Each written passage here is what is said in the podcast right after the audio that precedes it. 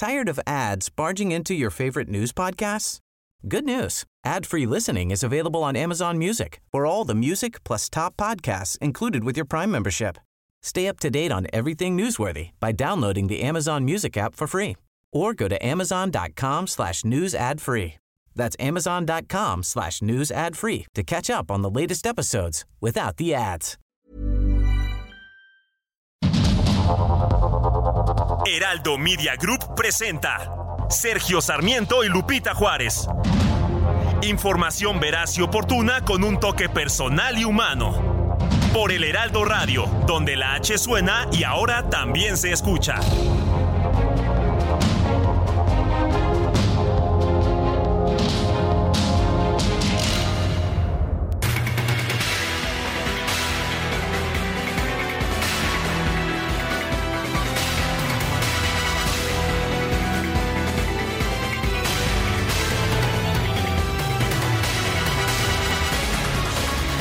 Son las 7 de la mañana en puntísimo de este jueves, primer día de junio, el sexto mes del año en este 2023.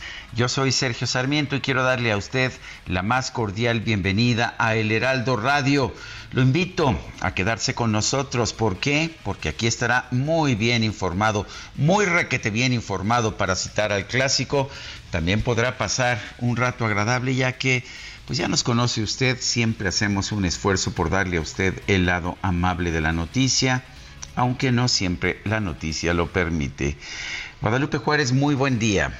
Hola, ¿qué tal? Qué gusto saludarte, Sergio Sarmiento. Buenos días. Y bueno, pues nosotros, como siempre, contentos de poder saludar a nuestros amigos del auditorio con la información más importante, la invitación para que se queden y se enteren, por supuesto, aquí con nosotros. Pues si te parece bien, Lupita, vamos a empezar con un resumen de la información más relevante. Con 16 votos a favor y 20 en contra de las bancadas de Morena y sus aliados, la Comisión Permanente del Congreso de la Unión rechazó convocar a un periodo extraordinario de sesiones en el Senado para llevar a cabo los nombramientos de dos comisionados del INAE. Esto a pesar de que hay una orden de una juez para llevar a cabo este extraordinario y nombrar a los comisionados. Bueno, y el diputado del PT, Gerardo Fernández Noroña, acusó a la ministra presidenta de la Suprema Corte de Justicia, Norma Piña, de ser la mayor opositora del gobierno federal. Majadero el actuar del Poder Judicial. Baste señalar que la mayor opositora que hay en este momento a nuestro gobierno es la ministra presidente de la Corte. Yo no dudaría que la acaben haciendo candidata a la presidencia, porque es la única que ha mantenido. Lamentable, lamentable que lo haga desde una posición institucional. Por su parte, el senador morenista César Cravioto aseguró que la bancada mayoritaria jamás va a permitir que un juez le truene los dedos para acatar sus sentencias. Por supuesto que la mayoría que nos dio el pueblo de México no vamos a aceptar que nos truene el dedo un juez. ¿Quieren trabajar? Saquemos los 100 nombramientos. Los 100 nombramientos. Entre ellos, más de 50 magistrados de tribunales electorales. Saquemos los 100 nombramientos y adelante. Uno, no. Uno, no. Bueno, pues ¿qué le parece? Jamás va a permitir que un juez le truene los dedos para acatar sus sentencias. Y bueno, pues ya sabemos, ¿no? De no me vengan con que la ley es la ley. Pues como que los ciudadanos comunes y corrientes sí tenemos que acatar las sentencias de los jueces. Pero pareciera que se creen intocables, ¿no? Que a ellos no les corresponde, a los legisladores, a los senadores, a los diputados. Y yo quiero recordarles, mi querido Sergio, que pues no tienen un cheque en blanco, ¿no? Pero bueno, en respuesta, el coordinador del PAN en la Cámara eh, Alta, Julen Rementería, denunció que los legisladores de Morena buscan ocultar, eso es lo que, pues al final de cuentas es lo que hay, todas las porquerías que hace el gobierno con el dinero de los mexicanos. Lo que ustedes no quieren es que en este país se sepan lo que están haciendo con el dinero de los mexicanos, cómo lo están robando, cómo están desviando, cómo lo están simplemente dilapidando Entonces, con la transparencia eso se podría conocer. Y eso es lo que les estorba, porque de eso está lleno. ¿eh? Está lleno Morena de gente que está haciendo mal las cosas. Algunos, no sé, tal vez algunos se salve, pero los que están en el gobierno, los que están funcionando, los funcionarios en este momento la inmensa mayoría, por dejar a salvo la posibilidad que hay una excepción, están todos simplemente dilapidando, desviando los recursos de los mexicanos. El senador Germán Martínez Cázares del Grupo Plural tuvo una confrontación con el petista Gonzalo Yáñez y el morenista Alejandro Robles. Advirtió que la oposición va a buscar inhabilitar a los legisladores que incumplieron el mandato judicial de realizar los nombramientos pendientes en el INAI. Aguzados, aguzados los que quieren ser candidatos. Vamos a promover la inhabilitación y vamos a ver en los tipos penales por no cumplir los amparos. Por favor. Obradoricen su casa, señor. Obradorice. Por favor. Obradorice su casa. concluya. A mí no me venga con obradorizaciones, que yo sí los conozco. les pido. Obradoriza tu casa. Bueno, la jueza décima de distrito en materia administrativa, Celina Angélica Quintero, solicitó el registro federal de contribuyentes de los 128 senadores para que paguen en conjunto una multa de 351 mil pesos por desacato, desacato al mandato judicial que ordena designar por lo menos a un comisionado del INAI. El Consejo General del INE aclaró a la dirigencia nacional de Morena que debe devolver sus recursos remanentes, ya que el plan B, mientras estuvo en vigor, que permitía mantener este dinero, no fue aplicable para años anteriores a su publicación.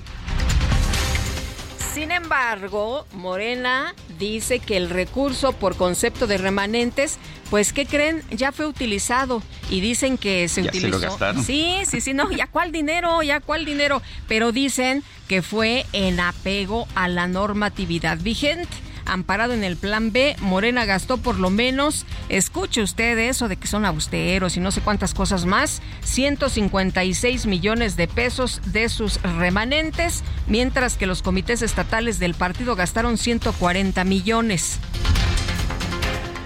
La Sala Superior del Tribunal Electoral avaló una resolución del Consejo General del INE que declara infundado el procedimiento administrativo sancionador en materia de fiscalización en contra del PRI, el Partido Verde, Encuentro Social y Panal por el caso Odebrecht. Y durante la Convención Nacional del Partido Verde, el senador Manuel Velasco pidió organizar una mesa política nacional con Morena y el PT para definir la candidatura de la alianza Juntos Hacemos Historia a la presidencia de la República. Durante un encuentro con estudiantes de la Universidad Autónoma de Nuevo León, el canciller Marcelo Ebrard aseguró que él sí tiene una idea clara de cómo enfrentar la inseguridad en el país. Ah, caray, ¿y quién no tiene una idea clara? Sobre el tema. Bueno, el director de oficinas de pasaportes de la Secretaría de Relaciones Exteriores, Carlos Candelaria, presentó su renuncia al cargo para incorporarse al equipo político del canciller Marcelo Ebrard. A través de Twitter, Pío López Obrador, hermano del presidente de la República, lanzó un llamado a toda la sociedad a sumarse al gran proyecto de nación que encabeza el canciller Marcelo Ebrard. Desde Chiapas hago un llamado respetuoso, fraterno y solidario para invitar a todas las mujeres y a todos los hombres libres de México y a la sociedad en general para que se sumen a este gran proyecto de nación que encabeza nuestro compañero Marcelo Ebrard, porque estoy absolutamente convencido que es el mejor para darle continuidad a la cuarta transformación de la vida pública de México. Ánimo, que con Marcelo vamos a volver a ganar. Bueno, pues, ¿qué le parece a usted? Ahora resulta que toda la familia anda muy metida, ¿no? En este tema del eh, futuro del 2024 porque pues eh, José Ramiro López Obrador no se ha quedado atrás. Resulta que el otro hermano del presidente compartió un video para mostrar su apoyo y bueno, pues él no lo hace por Ebrard, él lo hace por la jefa de gobierno de la Ciudad de México, Claudia Sheinbaum de la casa de Andrés Manuel López Obrador, el presidente de México, eh, es Claudia. Al inaugurar el diálogo Mujeres de América por los Derechos y el Bienestar, la jefa de gobierno de la Ciudad de México, Claudia Sheinbaum, aseguró que en Latinoamérica es tiempo de luchar por la igualdad sustantiva de las mujeres desde todos los ámbitos del poder. El Congreso de la Ciudad de México aprobó un paquete de reformas en materia de bienestar animal para prohibir las peleas de gallos o de cualquier animal no humano y permitir la eutanasia de animales solo cuando sufran enfermedades graves o incurables. La Fiscalía General del Estado de México obtuvo una segunda orden de aprehensión contra Sergio N., el hombre que arrojó a un perro a un caso con aceite hirviendo por el delito de homicidio calificado en grado de tentativa en agravio, no del perro, sino del dueño de una carnicería en el municipio de Tecámac a quien, ah, pues, a quien agredió verbalmente, a quien amenazó. Y la Fiscalía General de Chiapas informó que este miércoles fue detenido Guillermo N., acusado de rociar gasolina y prender fuego a su pareja. Esto ocurrió en el municipio de Tonalá. Por cierto que la mujer no vivió para contarlo, la mujer perdió la vida por la gravedad de sus quemaduras. Las autoridades de Puebla confirmaron el hallazgo del cuerpo de Dana Michelle Morales Bustos, de 17 años, en una barranca en el municipio de Santa Rita, de Santa Rita Tlahuapan. Esta joven fue reportada como desaparecida el pasado 27 de mayo. Bueno, y ayer un menor de 13 años realizó un ataque armado en la Escuela Secundaria Federalizada número 80 en La Paz, en el Estado de México. El conserje del plantel resultó herido al forcejear con el atacante. La Mesa Estatal de Seguridad de Sonora informó que cinco civiles armados fueron abatidos en San Ignacio Río Muerto, al sur del estado, en un enfrentamiento con policías municipales. Y el gobierno de Baja California reveló que ha presentado por lo menos 20 denuncias penales por delitos cometidos en la administración del ex gobernador Jaime Bonilla, como uso ilícito de atribuciones, ejercicio ilícito del servicio público y también por peculado. El presidente Andrés Manuel López Obrador viajó este miércoles a Tampico, Tamaulipas, para encabezar las celebraciones del Día de la Marina y supervisar las acciones del IMSS Bienestar. Y tras su llegada a Tamaulipas, el presidente dio a conocer que ya se alcanzó un acuerdo con un grupo, pues eh, con Grupo México, quiero decir, por la ocupación temporal de un tramo de vías férreas concesionadas a la firma Ferrosur. Presidente, ¿se llegó, ¿a qué acuerdo se llegó con Grupo México? ¿A qué acuerdo se llegó? ya se filtró, presidente. Ya mejor usted díganos. La verdad. Mañana, en la mañana. Pero, Pero ya está la noticia. Ya está, ya está el acuerdo. Hubo un acuerdo lo que no sé es si ya se firmó, pero en qué términos, se suscribió. El coordinador de comunicación social de la presidencia, Jesús Ramírez, denunció que YouTube bloqueó sin justificación la cuenta del Centro de Producción de Programas Informativos y Especiales, CEPROPIE, en que se transmiten las conferencias de prensa del presidente López Obrador. Y bueno, más tarde YouTube aclaró que ya se reactivaron todas las funciones de la cuenta de Cepropi. Explicó que el incidente se debió a que recibió por error un reclamo de derechos de autor mediante una herramienta de eh, identificación de contenido. Ya decía eh, censura, censura, ¿no? Jesús Ramírez. Pero bueno, ahí YouTube ya aclaró de qué se trató. El Banco de México ajustó al alza su estimación de crecimiento del Producto Interno Bruto para 2023 de 1.6 a 2.3%, aunque bajó ligeramente la estimación para 2024. Y con 314 votos a favor y 117 en contra, la Cámara de Representantes de los Estados Unidos aprobó un paquete de techo de deuda y recortes presupuestarios. Y en información deportiva, el Sevilla se proclamó campeón de la UEFA Europa League tras vencer en tanda de penales a la Roma. Por otra parte, León venció 2-1 a Los Ángeles eh, FC en el juego de ida de la final de la Copa de Campeones de la CONCACAF. El tenista serbio Novak Djokovic superó al húngaro Marton Fuxovic en la segunda ronda de Roland Garros. Por su parte, el español Carlos Alcaraz eliminó al, al japonés Taro Daniel.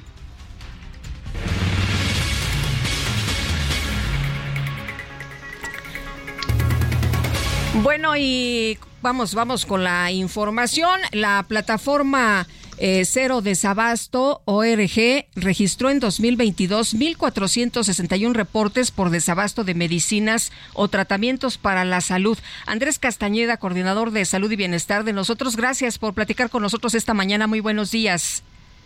Hola, Lupita, ¿cómo están?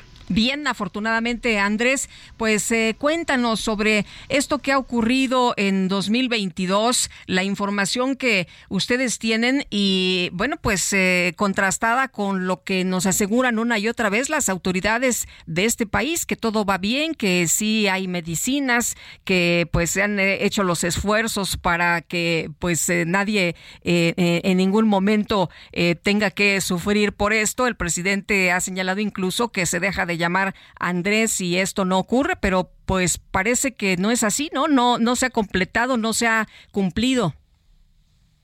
Pues e, efectivamente, mira, los, los datos que tenemos desde el colectivo Cero Desabasto, que somos un grupo de más de 100 organizaciones y grupos de pacientes que damos justamente seguimiento al, al tema, eh, lo hacemos a través de varias fuentes de información. La primera es nuestra plataforma cerodesabasto.org, donde pacientes, familiares de pacientes y profesionales de salud reportan cuando no tienen su medicina, cuando no tienen los insumos para trabajar. Y eh, la segunda son, son fuentes de datos abiertos y varias solicitudes de acceso a la información que hemos hecho a distintas autoridades para saber cómo cómo están las cosas, ¿no? Eh, con información, básicamente del gobierno la misma información. Y em, en este sentido preguntamos varias cosas, en un contexto en donde buscamos saber qué tan eh, qué tanto usan los, los servicios las personas. Sabemos que eh, las consultas, por ejemplo, eh, cayeron de manera importante en 2020-2021 por la pandemia y se han ido recuperando a muy a destiempo. Por ejemplo, en, en el IMSS las consultas ya son muy similares al número de consultas que se daban en 2017-2018, pero en la Secretaría de Salud, mientras en 2017 se dieron alrededor de 97 millones de consultas, para 2022 se dieron eh, eh, un poquito más de 50 millones de consultas. Entonces, hay ahí una recuperación dispar en, la atención, pero eh, tomando en cuenta esto, ¿no? Eh, ahora nos metimos a ver cuántas recetas de las que se habían presentado los pacientes en las farmacias habían logrado surtirse. Y eh, en ese sentido fue cuando, como llegamos al, dato de que en las instituciones de seguridad social, para las personas que tienen seguridad social y que pueden atenderse en IMSS, TCDNAS, en MARPEME, más de 15 millones de recetas no fueron surtidas efectivamente, es decir, que o se negó la receta o se surtió de manera parcial, no, no completa si lo vemos desde la perspectiva del año pasado, 15 millones de recetas no surtidas efectivamente es una mejoría, porque el año pasado no se surtieron de manera exacta más millones. Sin embargo, si, si lo comparamos con otros años como 2017-2018, ahí podemos ver que el número de recetas no surtidas efectivamente es muy elevado, eh, porque en 2017 no pasamos los 3.5 millones de recetas no surtidas efectivamente todavía eh, estamos lejos de llegar a, una meta. Esto estamos en las instituciones eh, para que atienden a personas con seguridad. Pero si volteamos a ver las instituciones que atienden las personas sin seguridad, que esas son el IMSS Bienestar y eh, las, los servicios estatales de salud, vemos como, por ejemplo, el IMSS Bienestar, mientras que el IMSS Ordinario tuvo un 94.7% de surgimiento en 2022, el IMSS Bienestar tuvo un 89 eh, por ciento de ciento completo. Eh, es decir, hay una importante brecha entre eh, las recetas sociales de las personas que atiende el IMSS en el programa IMSS Bienestar con el con el que con el IMSS ordinario. Eh, y los servicios estatales de salud resultan también son son son de los de las instituciones que eh, hemos registrado con peores niveles de surtimiento. Eh, depende al, al, estado que, que, que, revisemos, pero tenemos estados, por ejemplo, como Chihuahua, como como Aguascalientes, que tienen 30, 30%, ¿no? Son cifras pues, bastante preocupantes. Esto querría decir que eh, solo siete, solo tres de cada diez medicamentos fueron efectivamente y eh, tenemos estados que digamos el mejor estado que tenemos registrado de los, que nos lograron compartir la información es la Ciudad de México con un 81% de, de todavía estamos bien lejos de eh, tener niveles de crecimiento como, deberían de estar llegaron a ser como 2007 2018 que son niveles de arriba de 98 99% ah, Andrés eh, estas, por ejemplo, 15 millones de recetas que no se surtieron cabalmente en la seguridad social, ¿qué porcentaje es de todo el total de recetas? Eh, eh, justo como un poco depende de la de la institución, ¿no? pero si volteamos a ver al, al IMSS, que el IMSS es una institución muy muy grande, es la institución que más medicamentos tanto compra como como distribuye eh, y en ese sentido, eh, eh, para 2022, el IMSS tuvo un 94.7% de surtimiento, pero si volteamos a ver, por ejemplo, Pemex, que fue de las instituciones con el peor nivel de surtimiento, tuvo un 74.4%, o, o, o Sedena, que tuvo un 77.7% de, de surtimiento. Es decir, esto, el, el porcentaje de surtimiento varía, pero eh, aunque pareciera que, por ejemplo, en el IMSS un 94.7% de surtimiento pareciera un nivel aceptable, eh, lo cierto es que cada porcentaje de no surtimiento está eh, detrás millones de personas que no reciben sus medicamentos, ¿no? Más o menos, este, para que se dé eh, una idea del tamaño de, de, del IMSS, el IMSS más o menos cada, mes eh, emite eh, alrededor de 18, 19 millones de, de recetas. Entonces, eh, un, 1% de una cifra tan grande, eh, pues hay atrás muchísimas recetas, ¿no? Eh, Andrés, ¿qué podemos esperar para el cierre de este 2023 y para 2024? Pues mira, es, es, preocupante. En la plataforma Cero de Desabasto registramos una caída importante del número de, de, reportes, ¿no? Eh, un poco esto nos invita a pensar que las cosas van mejor y, y, y sobre todo en el IMSS, que normalmente es la institución que más reportes genera, sí, efectivamente las cosas afortunadamente van mejor. Todavía, insisto, no estamos perfectos, ¿no? Todavía registramos eh, eh, más de 1.400 reportes de, de, desabasto, pero hubo un repunte bien importante para el primer trimestre del 2023, ¿no? que cada, cada trimestre iba bajando el número de reportes en el 2022 y en el 2023 otra vez hubo un reporte sobre un repunte sobre todo derivado de el desabasto de medicamentos psiquiátricos, ¿no? que, que es un problema que aún continúa eh, que, que, nos preocupa muchísimo, eh, que tiene causas muy particulares, pero bueno, al final del día, eh, desde el colectivo decimos que el desabasto eh, se da cuando las y los pacientes no pueden tener el medicamento en, en sus manos y, y pues esto es algo que está pasando, que además tiene consecuencias indirectas, que también en el informe damos cuenta, por ejemplo, el número de reportes eh, de medicamentos robados y falsificados ha ido en aumento de manera importante, el número de alertas por medicamentos eh, ha venido creciendo también de manera muy importante y esta tendencia ha continuado en, 2023 eh, eh, y pues poco que, tendríamos que esperar para, para el resto del año y para 2024. Bueno, pues... Eh, cambiar las cosas, ¿no? Sí. Claro. Pues Andrés, muchas gracias por platicar con nosotros esta mañana. Muy buenos días. Gracias a ustedes, que tengan bonito día. Gracias, igualmente. Son las 7 de la mañana con 23 minutos.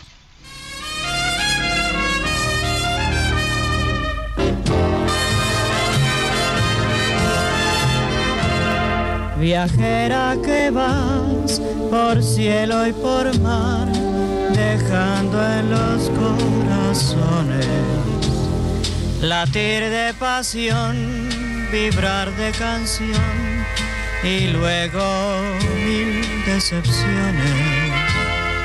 A mí me Pues sí, estamos escuchando a Luisa Arcaraz él nació el 5 de diciembre de 1910 y murió en un accidente de automóvil en Matehuala, San Luis Potosí, el primero de junio de 1963.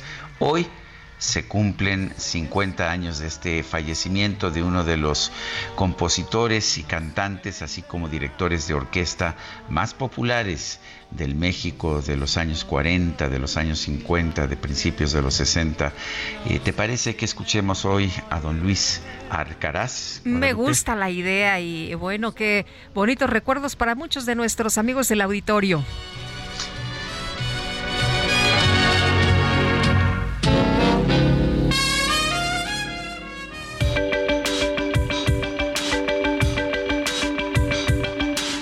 Sarmiento y Lupita Juárez quieren conocer tu opinión, tus comentarios o simplemente envía un saludo para ser más cálida esta mañana. Envía tus mensajes al WhatsApp 55 20 10 96 47.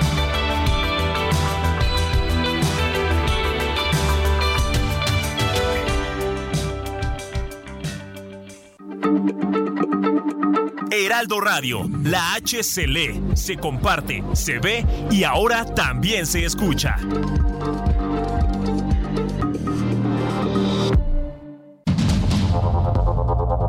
Continuamos con Sergio Sarmiento y Lupita Juárez por el Heraldo Radio.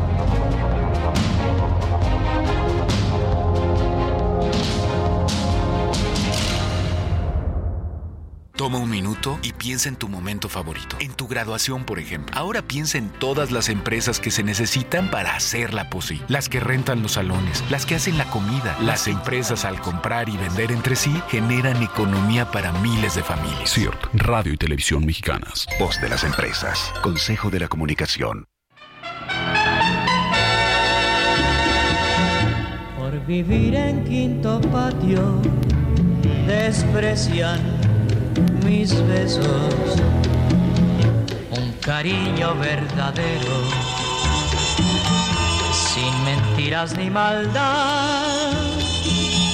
El amor cuando es sincero se encuentra lo mismo. En las torres de un castillo, en humilde vecindad Nada me importa que critiquen la humildad de mi cariño.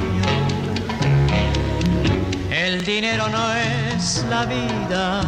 Pues no, Guadalupe, el dinero no es la vida y no me desprecies por vivir en, en Quinto Patio.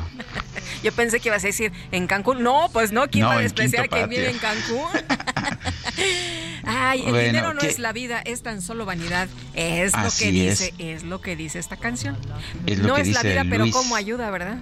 Luis Arcaraz, yo creo que es muy importante que lo estemos escuchando y me gusta en nuestro radio escucha Luis Veller desde San Diego me dice es que las orquestaciones son muy singulares efectivamente las orquestaciones de Luis Arcaraz que él mismo las hacía eh, era director de orquesta, pero también compositor y arreglista. Son muy distintivas, las escuchas y dices, este no es otro más que Luis Arcaraz. Cariño verdadero. Que a propósito se pronuncia Arcaraz, no Alcaraz. Mucha gente dice. se oye. Sí. Bueno, esta de Quinto Patio es una de sus clásicas. Bueno, vámonos a los mensajes. Oye, dice una persona el auditorio, ya en compañía de ustedes, les deseo un día cargado de alegría y buena vibra, estimados héroes y Liga de la Noticia, es lo que nos dice Irma, doña Irma. Muchas gracias. Bueno, y Berta Pantoja nos dice, a ver, no solamente en instituciones oficiales, tampoco hay medicamentos en las farmacias. En muchos casos, aunque hagas un esfuerzo por comprarlas, simplemente no hay. Efectivamente, las acciones del gobierno no solamente afectaron a las farmacias o a la distribución de medicamentos en las instituciones oficiales, como cerraron plantas, eh, impusieron restricciones, pues también han generado eh, problemas en la distribución de medicamentos en farmacias privadas. Pues sí, mucha gente se ha visto, la verdad, en eh, situaciones muy complejas porque sus pacientes se han puesto muy críticos. En el caso de los niños con cáncer, bueno, pues ya ni se diga, ¿no? Que muchos ya no alcanzaron el tratamiento y pues ya fallecieron. En el caso de la... Pero acuérdate que esto empezó porque hicieron una eh, disrupción total del sistema de distribución de medicamentos y cerraron la planta más importante de distribución de medicamentos oncológicos en México. Así es, empezando por ahí porque había corrupción y no sé cuántas denuncias hicieron, pero bueno, pues no se dieron cuenta de las afectaciones tan grandes que íbamos a tener y bueno, también platicamos hace eh, pocas semanas eh, con eh, también personas que se dedican, Sergio, a, a, pues ayudar a los pacientes que no tienen medicamentos y nos decían, bueno, en el tema de medicamentos controlados, la verdad la situación es crítica, es caótica. Bueno, y nos dice una persona al auditorio, buenos días, no es la primera vez que Marcelo Ebrard sale con sus soluciones mágicas, la cuales no dice cómo, eh, no dice cómo hacer hasta que votes por él. Es solo una estrategia burda para ganar votos, es lo que nos comenta Eduardo. Y dice otra persona, un saludo desde Chiapas. Me traslado todos los días a Tuxtla desde una localidad cercana y vengo escuchándolo siempre con mucho interés. Gracias por la información, comentarios y entretenimiento. Un abrazo y nos firma señora Teresa. Son las 7 con 36 minutos y ya anda por aquí Itzel González con sus destacadas del Heraldo. Las destacadas de El Heraldo de México.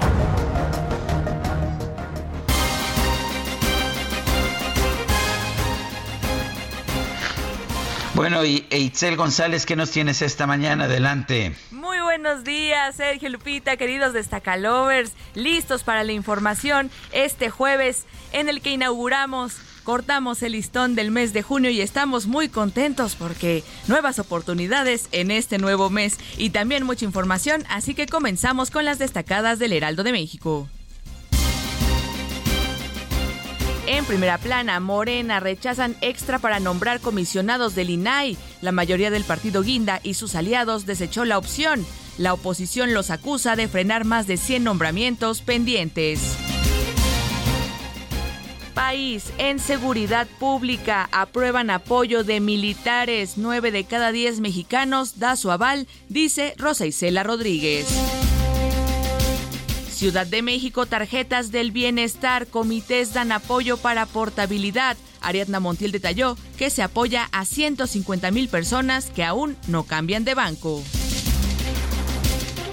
Estados protegen la movilidad, frenan a infractores. En cinco meses se han aplicado más de 9 mil sanciones a quienes invadieron el carril confinado del Mexibus. Orbe, calentamiento global, aumenta el riesgo, alertan de efectos graves para zonas más marginadas. Meta, Sevilla, muestra músculo, el cuadro andaluz confirma su dominio en la Europa League con su séptima corona. Y finalmente, en mercados, expectativa 2023 ven mayor crecimiento. Banjico mejoró su proyección para la expansión del país a pesar de una desaceleración en los Estados Unidos. Lupita, Sergio, amigos, hasta aquí las destacadas del Heraldo. Muy feliz jueves. Feliz jueves, Itzel.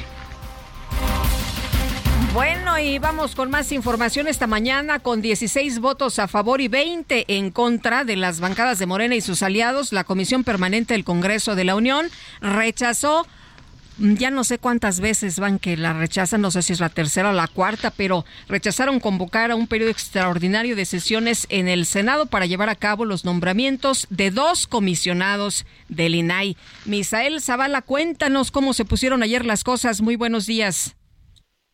Muy buenos días, Lupita. Buenos días, Sergio. Efectivamente, Lupita, pues un nuevo encontronazo se registró ahora en la Comisión Permanente del Congreso, luego de que un juez ordenó al Senado que se realice la elección de al menos dos de los tres comisionados que están vacantes en el Instituto Nacional de Transparencia donde pues la Junta de Coordinación Política de la Cámara Alta había ya acordado pedir a la Comisión Permanente del Congreso la realización de un periodo extraordinario de sesiones el próximo 8 de junio, pues con la finalidad de desahogar estos nombramientos en el órgano de transparencia y cumplir pues con el mandato judicial ya no solamente de un juez, sino ya de tres jueces que han dictado que ya los eh, senadores deben eh, ya nombrar a los comisionados de este Instituto Nacional de Transparencia. Sin embargo, en la sesión de la Comisión Permanente se sometió a votación si la propuesta de la Junta de Coordinación Política debía tomarse en cuenta para obvia y pronta resolución.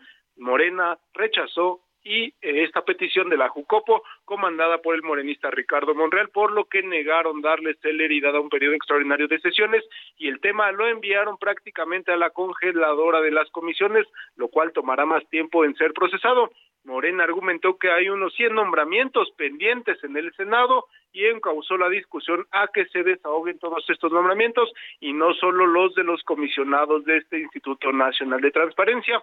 Sin embargo, pues ya en respuesta el coordinador del PAN en el Senado, Julián Rementería, acusó que Morena pues está frenando todos estos 100 nombramientos pendientes, ya que Morena y sus aliados pues tienen la mayoría en el Senado de la República. También Germán Martínez, integrante del Grupo Plural, dijo que se mantiene la falta de transparencia en el Senado, pues eso le conviene más al gobierno y también destacó, eh, pues hay que destacar también esto, que hay por parte del Senado de la República un desacato a un mandato judicial lo cual prácticamente es un delito y los senadores pues podrían ser sancionados por la falta de estos nombramientos, ya que en tres ocasiones pues tres jueces distintos les han dicho que nombren ya a estos comisionados.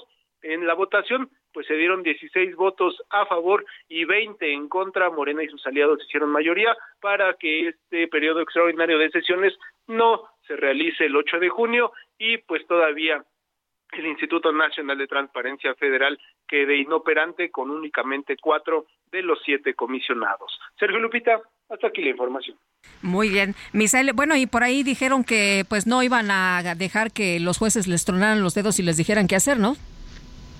Efectivamente, pues quien dijo esta declaración fue el vocero de Morena en el Senado, César Cravioto, dijo que prácticamente la oposición se está hincando ante el, ante el Poder Judicial y pues en el Senado de la República no van a hacer lo que digan los jueces ni los eh, ni los eh, pues sí ministros de la Suprema Corte de Justicia. Bueno, Misael, muchas gracias, muy buenos días.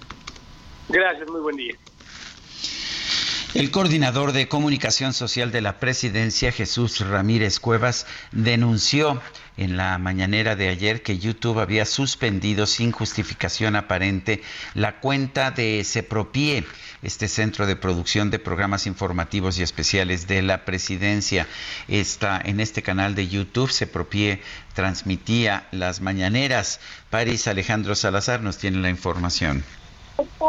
Buenos días, Sergio Lupita, amigas, amigos de Leandro de México. Ayer, el vocero del Gobierno de México, Jesús Ramírez Cuevas, denunció que YouTube suspendió sin justificación aparente la cuenta de Sepropie, que transmite de manera oficial las conferencias de prensa y eventos del presidente Andrés Manuel López Obrador.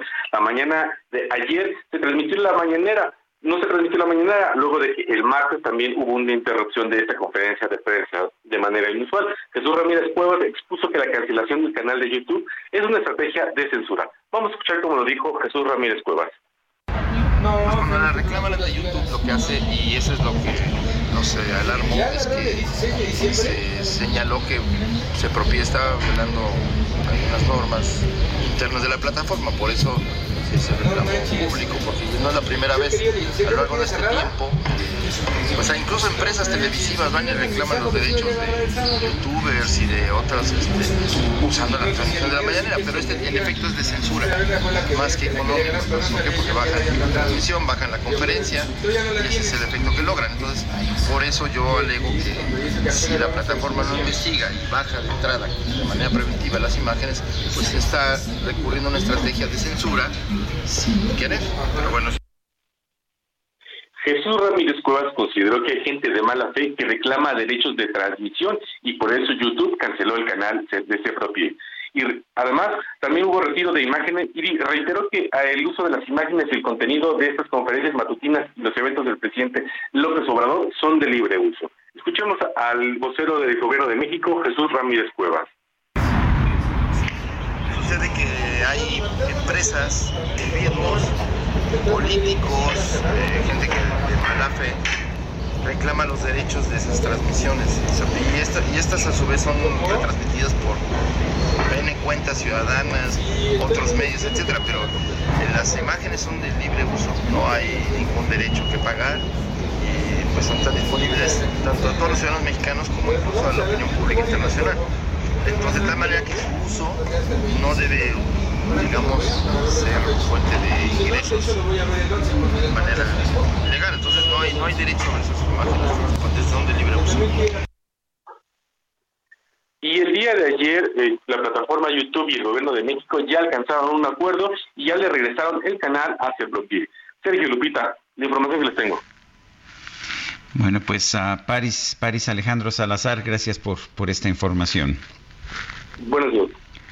Sí, no era, no era un acto de censura, más bien parece ser un acto de, pues de ineptitud por parte de la Consejería Jurídica de la Presidencia eh, que no supo defender en un momento determinado la propiedad intelectual de estas transmisiones de televisión. Pues sí, y el día de ayer decía, no, es que censura, es que eh, YouTube nos está quitando esta posibilidad. Pues no, no era cierto, ya después se aclaró el tema. Porque estaba en todas las demás fuentes, estaba en no sé cuántos canales de YouTube y de muchos otros lugares, en Twitter, en fin, por todos lados. Bueno, oye, y el INE arrancó ya con los preparativos para el proceso electoral de 2024 en los que se prevé convocar a 98 millones de votantes a las urnas para renovar más de 20 mil cargos a nivel federal y local. Va a ser una pues elección muy muy grande, impresionante. Y Elia Castillo, nos tienes todos los detalles. Adelante, te escuchamos.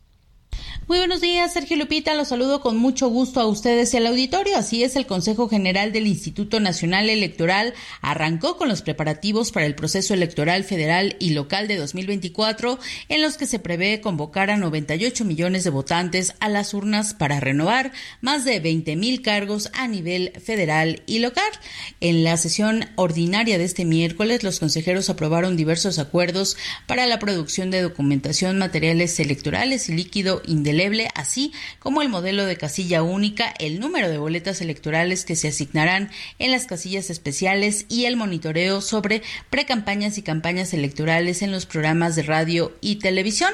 Al respecto, el presidente de la Comisión de Organización Electoral, el consejero Jaime Rivera, detalló que los acuerdos buscan dar certeza al proceso electoral concurrente que dará inicio en septiembre próximo. Precisó que la aprobación de dichos acuerdos no requiere legalmente esperar al inicio del proceso electoral que inicia en septiembre. Este es el reporte que les tengo.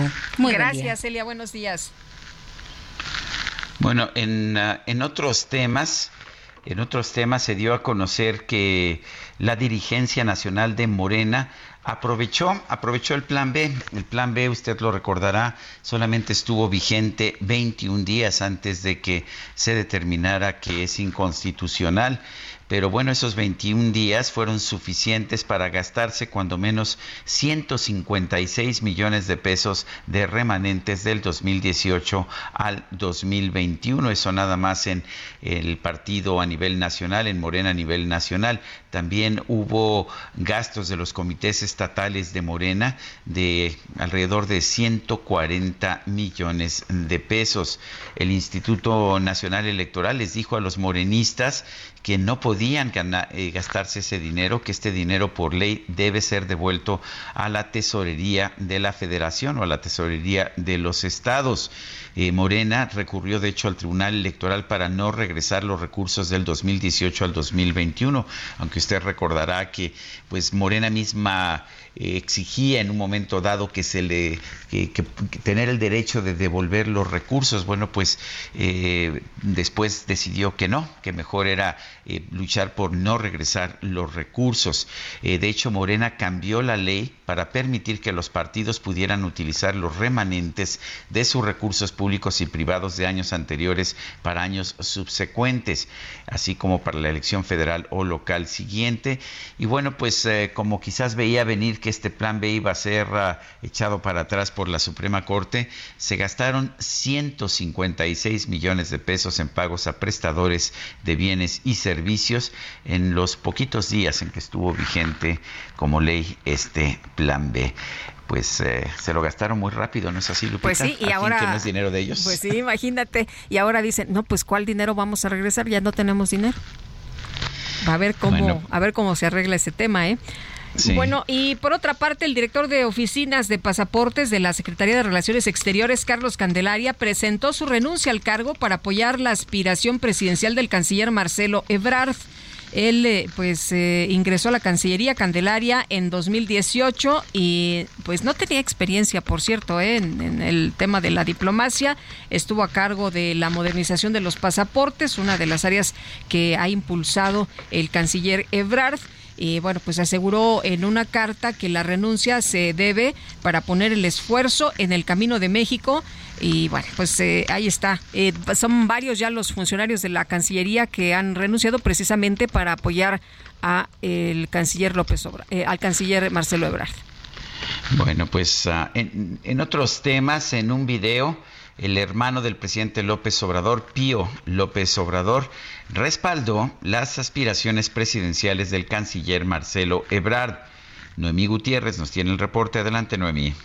Sergio Lupita, muy buenos días. Comentarles que en un video, Pío López Obrador, hermano del presidente Andrés Manuel López Obrador, respaldó las aspiraciones presidenciales del canciller Marcelo Ebrard y también invitó a que este 11 de junio asistan a la presentación del libro El Camino de México de Marcelo Ebrard en la Universidad Autónoma de Chiapas. Desde Chiapas hago un llamado respetuoso, fraterno y solidario para invitar a todas las mujeres y a todos los hombres libres de México y a la sociedad en general para que se sumen a este gran proyecto de nación que encabeza nuestro compañero Marcelo Ebrard, porque estoy absolutamente convencido que es el mejor para darle continuidad a la cuarta transformación de la vida pública de México. Ánimo, que con Marcelo vamos a volver a ganar el secretario de Relaciones Exteriores escribió en su cuenta de Twitter, abrazo y gratitud amigo. Recordar que en 2020 se difundieron videos en donde se observa a David León entregar sobres que contenían presuntamente dinero en efectivo a Pío López Obrador. Sergio Lupita, la información que les tengo. Bueno, no, amigo Gutiérrez, gracias. Bueno, ¿cómo ves pues toda la familia en campaña, Lupita? como dices. Oye, toda la familia en campaña es que no nada más fue Pío, eh, Pío el de los sobres, sino también este hay que recordar que este su hermano José Ramiro, Ramiro también eh, él apoya a no apoya a Ebrard, él apoya a Claudia Sheinbaum y bueno, pues eh, llama la atención, ¿no? Que en estos momentos salgan los hermanos del presidente a apoyar cada quien a uno de los pues de, de, de los aspirantes a la candidatura por Morena. Bueno, y por otra parte, en otras eh, informaciones, eh, pues eh, vamos a, ver, Sergio, lo que ocurre después de la elección del fin de semana, ¿no? Por lo pronto, pues dicen que sigue, que sigue después del domingo, arranca ya la elección del 2024, ¿qué, qué vamos a ver? Pues vamos a estar atentos, habrá varios anuncios, ya em, Alito Moreno dijo que hay que estar atentos, que el lunes habrá varios anuncios de, de la alianza eh, que tiene con el PAN y con el PRD y bueno, pues vamos a ver si ya este también nos dicen eh, a quién van a apoyar, ¿no? Bueno, y si viene el anuncio el lunes, pues ya les llegó tarde, ¿no? En fin, el que nunca está tarde es Israel Lorenzana, que anda trabajando desde muy tempranito en las calles de la Ciudad de México. Israel, ¿cómo estás?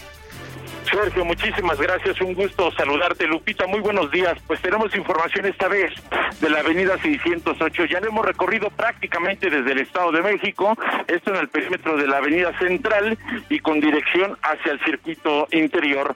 Hay que, por supuesto, anticipar su paso a la altura de San Juan de Aragón. Ahí tenemos, por supuesto, asentamientos considerables, pero nada para pensar en abandonar esta importante vía. Superando ese punto, ya la, la circulación mejora hacia la zona de Aragón aunque algunos asentamientos también a la altura de la avenida 608 hay que armarse de paciencia, pero nada para abandonar esta arteria con dirección hacia la avenida Oceanía. Pues Sergio Lupita, la información que les tengo. Bueno, Israel, muchas gracias. Hasta luego. Y vamos con Javier Ruiz. Hola, Javier. Hola, Lupita, Sergio, ¿qué tal? Excelente mañana. tenemos nosotros de la avenida de verdad. Un bloqueo de 40 todos estos de esta zona de hasta se oponen principalmente pues a conciertos Parque Bicentenario, están cerrando, justamente llegando al metro refinería en dirección hacia el circuito interior. Hay que evitar este punto, únicamente tenemos laterales cerrados, sin embargo, se espera que de no ser resueltas peticiones, una mesa de diálogo, estarían cerrados los carriles centrales, que hay que tomarlo en cuenta y salir con anticipación. Sergio Lupita, el reporte que tenemos. Muy bien, muchas gracias, Javier. Y nosotros vamos a una pausa. Nuestro número de WhatsApp es el 55 2010 96 47. Regresamos. Toda la felicidad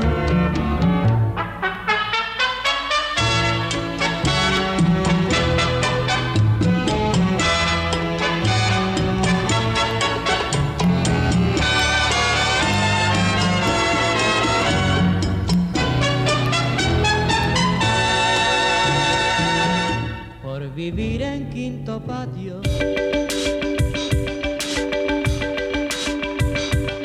Sergio Sarmiento y Lupita Juárez quieren conocer tu opinión, tus comentarios o simplemente envía un saludo para ser más cálida esta mañana. Envía tus mensajes al WhatsApp 55 20 10 96 47.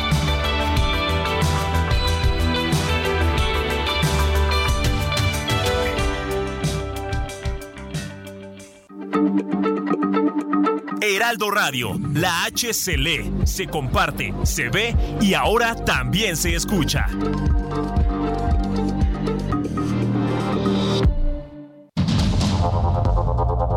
Continuamos con Sergio Sarmiento y Lupita Juárez por el Heraldo Radio.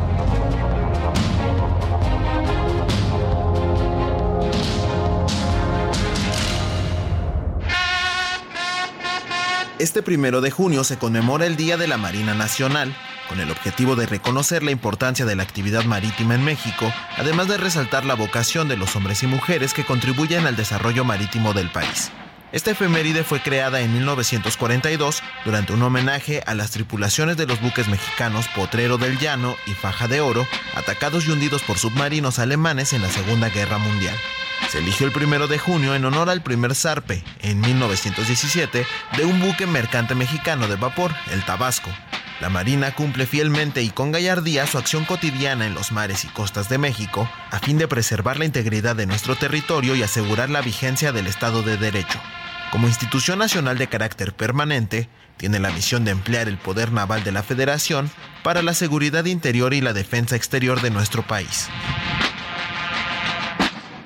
como aquellos juguetes yo tuve en los días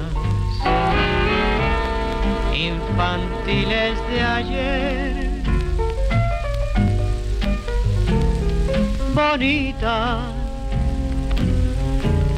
como el beso robado, como el llanto llorado por un hondo placer. Confesión, Guadalupe. Una, si quieres, ya nos arrancamos con varias, ¿eh? Ah, sí, con varias. Bueno, esta es mi, esta es mi favorita de, de don Luis Arcaraz, bonita.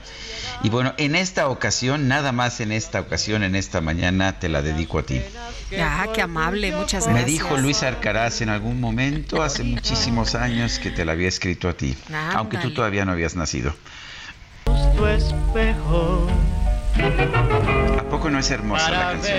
Es muy bonita, mi querido Sergio, me gusta mucho. Es bonita. Es bonita la canción. Bueno, y vámonos a los mensajes. Sergio Lupita, saludos de Jesús Chapa Delgado. Una pregunta, ¿la veda electoral aplica solo para los partidos políticos o también para los medios informativos? Muchas gracias. A ver, la veda electoral aplica para la propaganda electoral, no para los comentarios, no para el análisis político, aplica nada más para la propaganda electoral, no para la, cobertura informativa. Dice otra persona, ah, qué maravilla escuchar a Luis Arcaraz. Ayer no estuvo mal conocer a Pablo Alborán, pero nos quedamos extrañando a Haydn. Saludos, Lupita y Sergio. Miguel Ortega. ¿Escuchaste, Carlita Ruiz? ¿Escuchaste? Dicen que no, que acá no. No se escuchó. Oye, este, buenos días, Sergio y Lupita. Excelente día y ojalá pongan bonita de Luis Arcaraz, la versión de Tintán que es muy conocida. Saludos, Antonio Darbart. Ahí está. Que yo tuve en los días infantiles de ayer. Y la verdad esta versión me encanta, ¿eh? Yo sé que te encanta, lo sé. La verdad es que la voz de Tintán de Germán Valdés es, es más este es más agradable, me parece que es mejor voz, aunque pues claro, el mérito de Luis Arcaraz como compositor y arreglista de la canción es indispensable, imprescindible. Y yo me quedaría con la canción todo un buen rato, pero si te parece, Guadalupe, la gente quiere saber cómo va a estar Vamos el clima. a preguntarle a Ana Moguel qué hacemos, si damos el clima o seguimos escuchando la canción. Eh, bueno, preguntemos. El pronóstico del tiempo con Sergio Sarmiento y Lupita Juárez.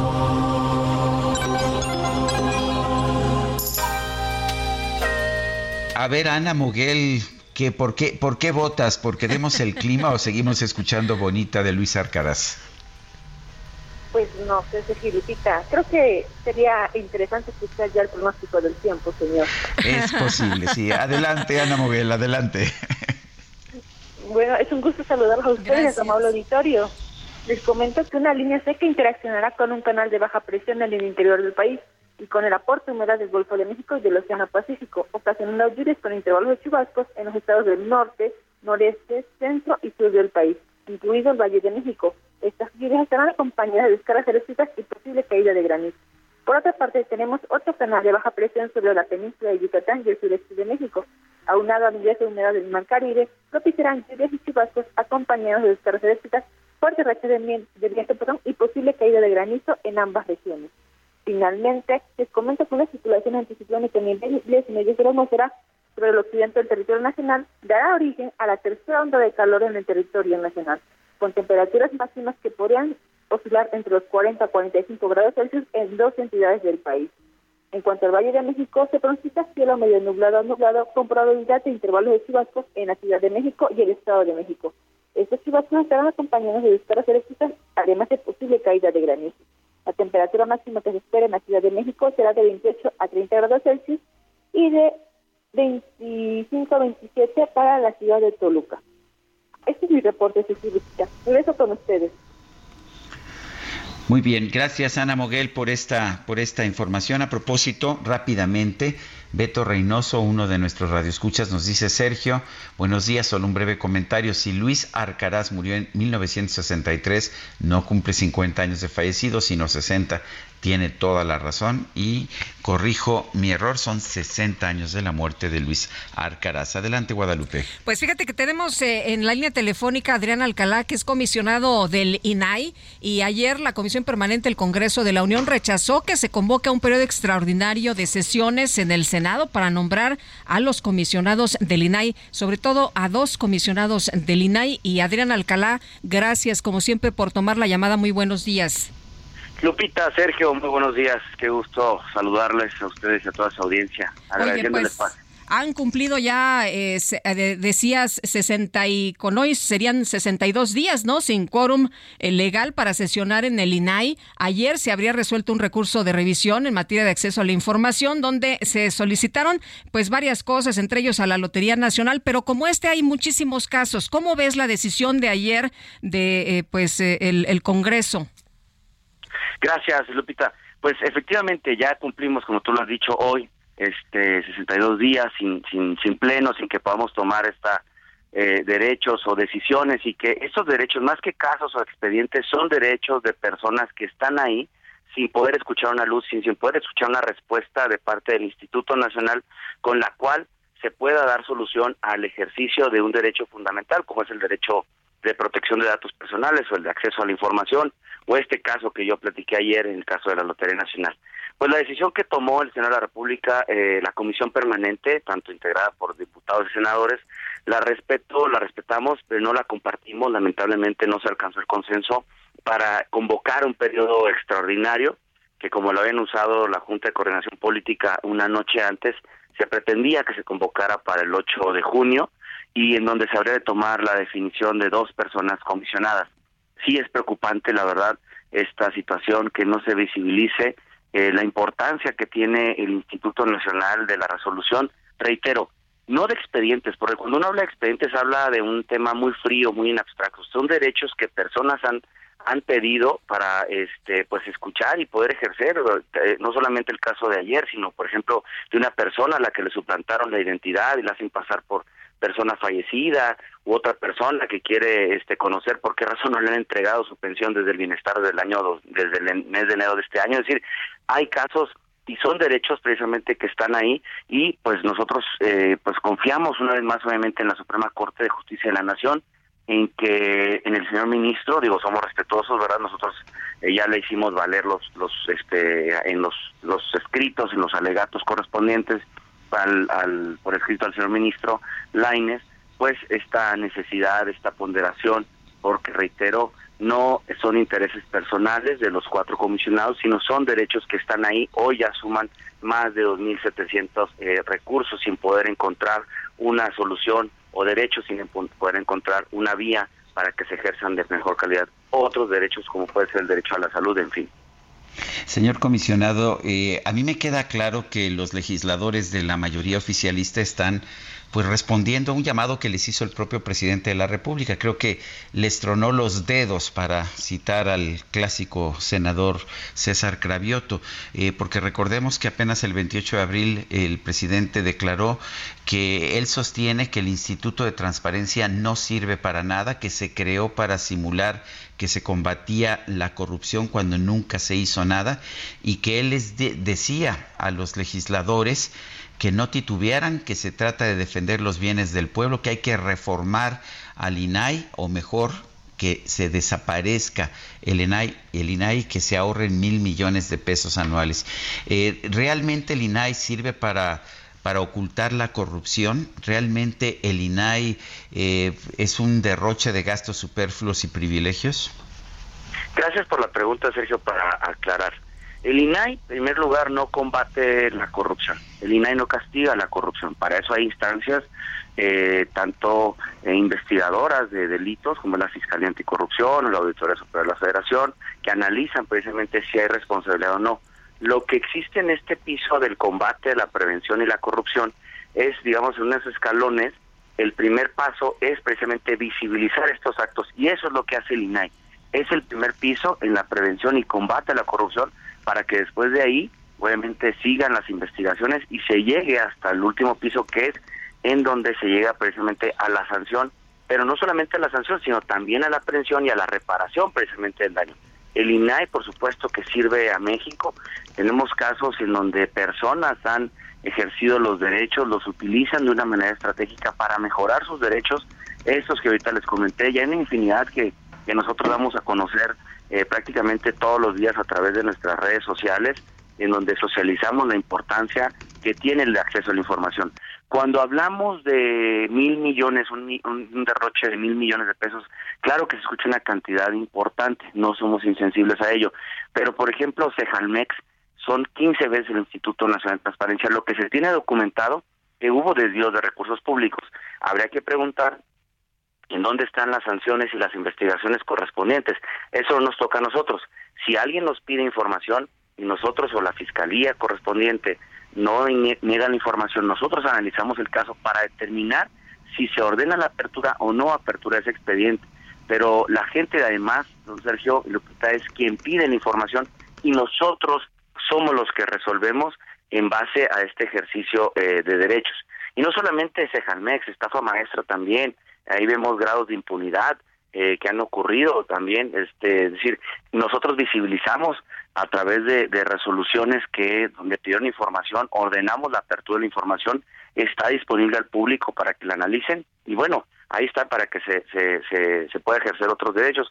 O por ejemplo, la lamentable matanza en los estudiantes de Sinapa, el INAI ordenó la apertura de la investigación, la gente puede consultar esta investigación habrá que preguntar a las autoridades cuál es el curso que actualmente eh, se sigue en esa investigación. Es decir, somos, reitero, y quiero ser el primer paso o el primer escalón en el combate a la corrupción. Y por supuesto eh, que también somos sensibles, pero cuesta mucho más, eh, la opacidad cuesta mucho más en este país la corrupción que mil millones de pesos. Yo creo que hay que entender que en una sociedad democrática los derechos se respetan y los derechos hay que fortalecerlos, no hay que minimizarlos ni tampoco regresarlos a donde no existe este tipo de derechos. Y uno de los derechos que tiene cualquier persona en este país es el de recibir, difundir y recabar información de cualquier índole para que la pueda este, precisamente socializar o expandir por cualquier medio que le sea posible. Adrián Alcalá, comisionado del INAI, muchas gracias por platicar con nosotros esta mañana. Muy buenos días. Muchas gracias, Sergio Lupita. hasta luego. Son las 8 con 14 elementos de la Fiscalía General de Jalisco.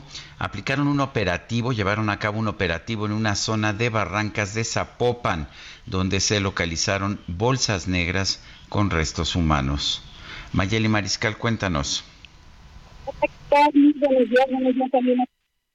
Pues este operativo inició eh, eh, desde el día de antier por la tarde y es parte de los trabajos que se están realizando para tratar de localizar a los siete jóvenes que se encuentran desaparecidos y quienes trabajaban en una empresa con supuestas actividades de call center y venta de tiempos compartidos.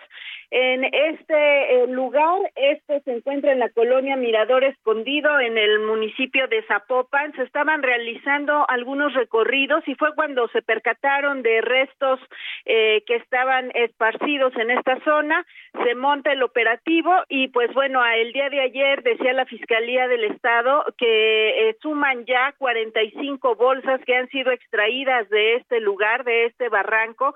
Es una zona de difícil acceso en donde tienen que descender cerca de 40 metros y bueno, también se está empleando el helicóptero de la Unidad de Protección Civil y Bomberos eh, de Zapopan para extraer las bolsas más grandes.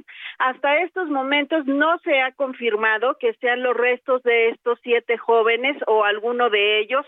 Eh, se están llevando eh, pues estos cuerpos al Instituto Jalisciense de Ciencias Forenses a realizar los análisis necesarios para la identificación y por lo pronto el día de ayer la Fiscalía se reunió con los familiares de estos jóvenes para mostrarles los avances en la investigación, explicarles este operativo que también decía el fiscal se mantiene en otros municipios eh, aledaños a la zona metropolitana y eh, pues espera que continúen el día de hoy los trabajos para continuar extrayendo estas bolsas. Esa es la información. Mayeli Mariscal, gracias. Muy buen día. Buenos días y precisamente vamos a platicar con Beatriz Robles. Ella es hermana de Arturo, eh, joven desaparecido en Zapopan, Jalisco. Beatriz, muchas gracias por conversar con nosotros esta mañana. Muy buenos días. Buenos días, muchas gracias a ustedes por el seguimiento y la atención al caso. Eh, Beatriz, eh, hasta este momento, ¿qué eh, información han tenido ustedes contacto con las autoridades? ¿Qué les han dicho sobre este caso? ¿Qué información se tiene sobre Arturo? Pues bueno, sobre Arturo no tenemos información alguna, seguimos sin saber nada de él. Sobre los avances de la investigación, pues justamente el día de ayer este, nos citó a los familiares directos de las víctimas en fiscalía, una reunión de poco más de dos horas, en donde pues únicamente se nos eh, comentó un poco sobre los hallazgos de la finca de la estancia. La verdad íbamos con la expectativa de, de tener información sobre este operativo que hicieron en, en en, esta barranca donde se encontraron pues, la noticia que está sí. que fue tan fuerte el día de ayer. Pero no para nuestra sorpresa no no no se habló de ese tema. Tuvimos nada más un poco más de eh, de, de, avances sobre bueno no de avances los hallazgos de la finca que bueno no no no nos dicen mucho sobre dónde puede estar no solo Arturo sino las seis personas más desaparecidas ¿A, ustedes les han pedido muestras genéticas para poder identificar a cualquier cuerpo que pudiera encontrarse? Sí, se nos solicitó al inicio de la de la, los primeros días que hicimos, los primeros días que hicimos nuestra nuestra denuncia fiscalía, sí se solicitó Beatriz, sobre los hallazgos eh, de ayer en esta finca, eh, ¿no les dijeron si podrían corresponder a, las personas desaparecidas del call center? No se nos notificó que iban a hacer el operativo y el día de ayer en la de fiscalía no se tocó el tema. El, ah, eh, Beatriz, ¿cuándo, ¿cuándo desapareció su hermano, su hermano Arturo?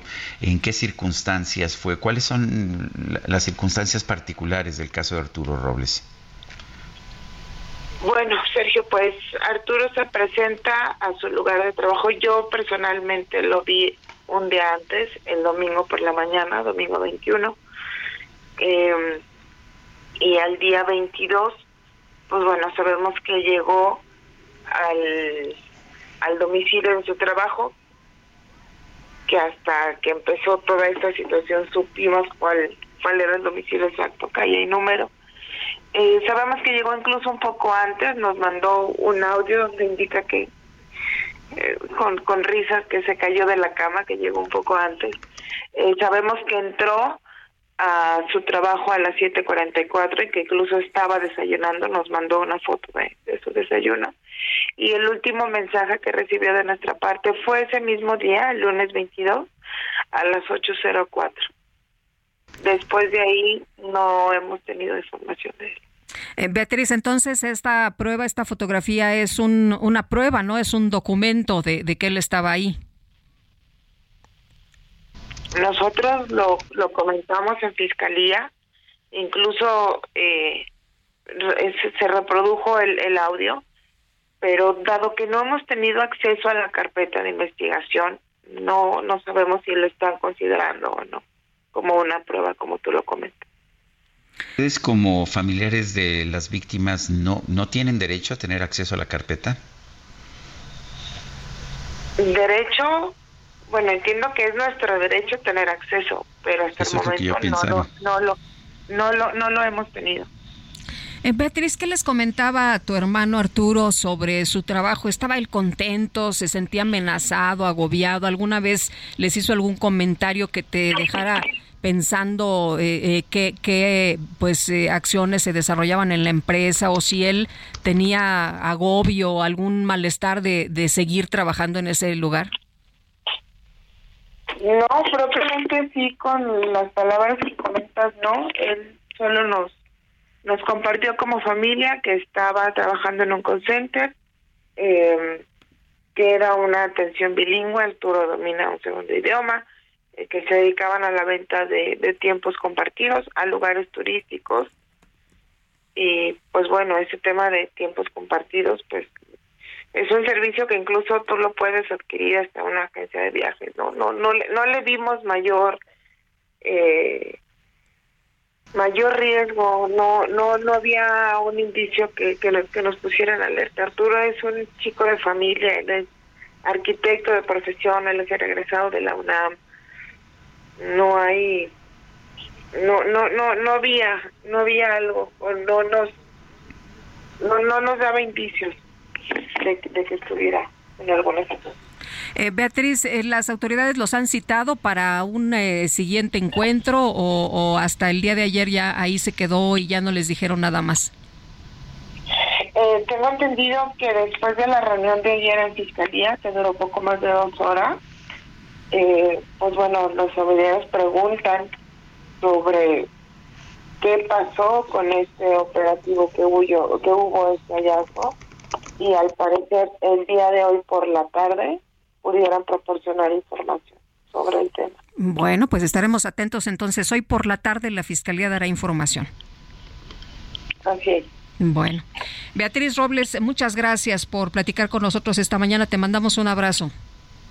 Gracias a ustedes. Hasta luego. Gracias y un fuerte abrazo, Beatriz. Bueno, la Fiscalía General de Justicia del Estado de México investiga los hechos ocurridos ayer en la secundaria número 80 del municipio de La Paz. Un estudiante detonó un arma de fuego y lesionó a una persona en el plantel, a un conserje. Leticia Ríos nos tiene el reporte. Leticia, adelante. Buenos días, Sergio y Lupita. Un gusto saludarlos.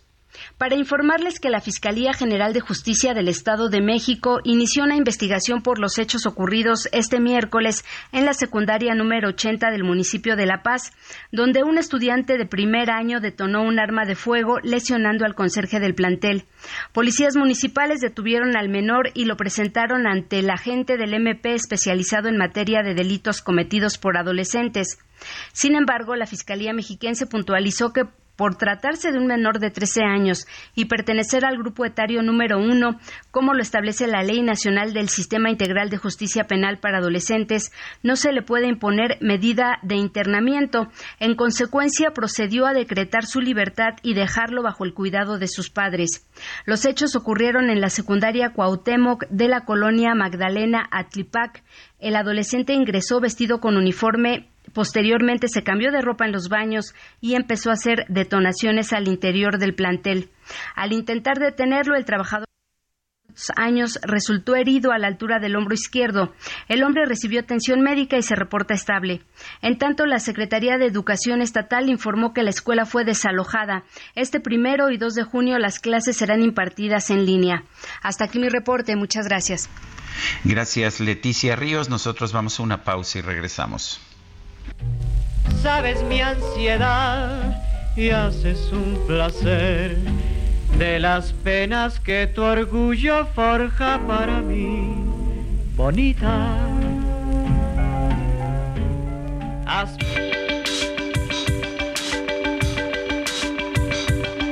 Sergio Sarmiento y Lupita Juárez quieren conocer tu opinión, tus comentarios o simplemente envía un saludo para ser más cálida esta mañana. Envía tus mensajes al WhatsApp 55 20 10 96 47.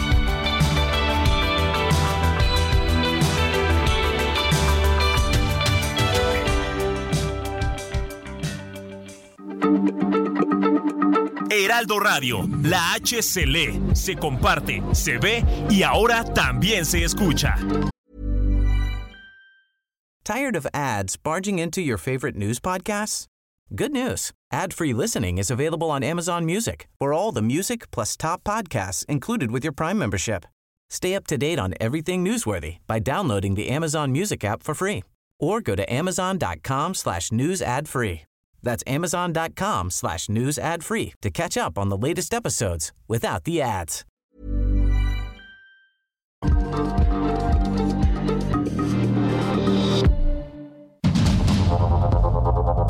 Continuamos con Sergio Sarmiento y Lupita Juárez por el Heraldo Radio.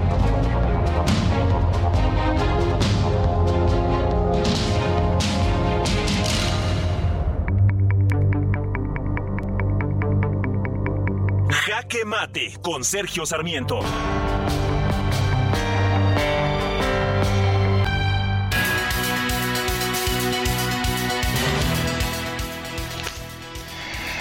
La transparencia ha demostrado ser el mejor instrumento para combatir la corrupción, no solamente en México, sino en el mundo entero. Los políticos siempre piensan que la información pública, la información oficial, es propiedad de ellos y siempre hacen esfuerzos para tratar de ocultarla. Dicen que es tema de seguridad nacional o, o que tiene o que hay otras razones para no divulgar la información. Y esto lo hacen a veces de buena fe, pero muchas veces para cubrir eh, actos de corrupción. Por eso es tan importante tener una transparencia como existe en países como Dinamarca, como Suecia, como Canadá o como los Estados Unidos, donde la transparencia es una obligación para todas las oficinas gubernamentales. En México, sin embargo, el gobierno del presidente López Obrador está combatiendo duramente la transparencia. Quiere eliminar el Instituto Nacional de Acceso a la Información, considera que este es un gasto superfluo, pero la transparencia nunca es un gasto superfluo, el que los ciudadanos podamos conocer cómo se gasta nuestro dinero, en qué se está utilizando y si se está utilizando para lo que se debe usar, eso es un derecho que tenemos los ciudadanos. Es muy importante defender al INAI, es muy importante defender la transparencia. Lo que nos dice la experiencia es que en la opacidad crece la corrupción. Yo soy Sergio Sarmiento y lo invito a reflexionar.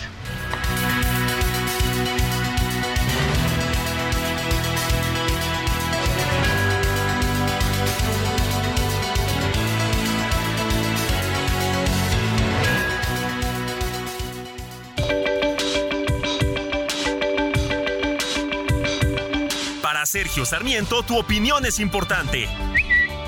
Escríbele a Twitter en arroba Sergio Sarmiento.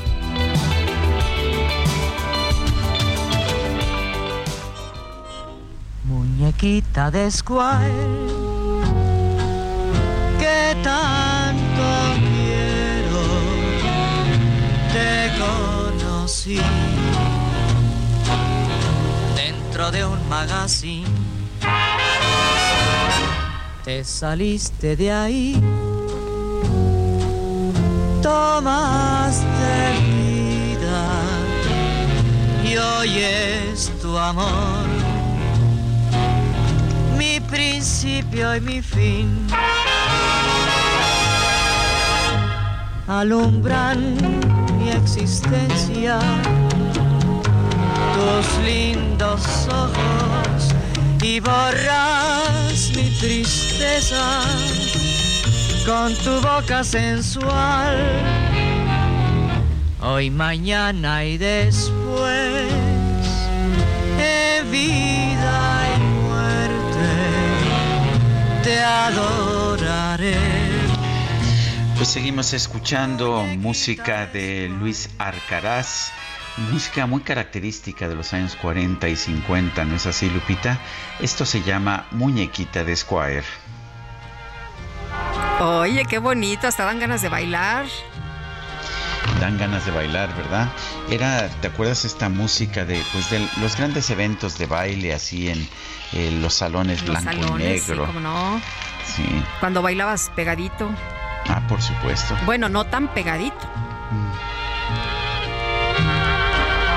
Pero sí, arrejuntados. Bueno, pues vámonos a los mensajes. Nos dice una persona de nuestro auditorio, de pena ajena leer las renuncias de varias cuartillas que se están generando en la Secretaría de Relaciones Exteriores. Ojalá que el canciller pida a sus fieles colaboradores que sean más humildes, que tengan un poco de pudor al momento de renunciar y evitar escritos llenos de egolatría. La renuncia debe ser una concisa expresión de la voluntad para dejar un cargo. Deberían tener en cuenta, en todo caso, que están abandonando una función que estaban obligados a ejercer hasta 2024. Ya veremos si el propio canciller, llegado el momento, cede o no a la tentación de autoelogiarse en su escrito de renuncia. Bueno, pues estén veremos, ¿no? Si renuncia Pues sí. o no. Está en veremos, pero yo me pregunto en estos casos, eh, Lupita, ¿de qué viven estos funcionarios? ¿Son tan ricos que no necesitan ganar dinero o quién les está pagando el sueldo ahora que no van a estar trabajando en la Cancillería?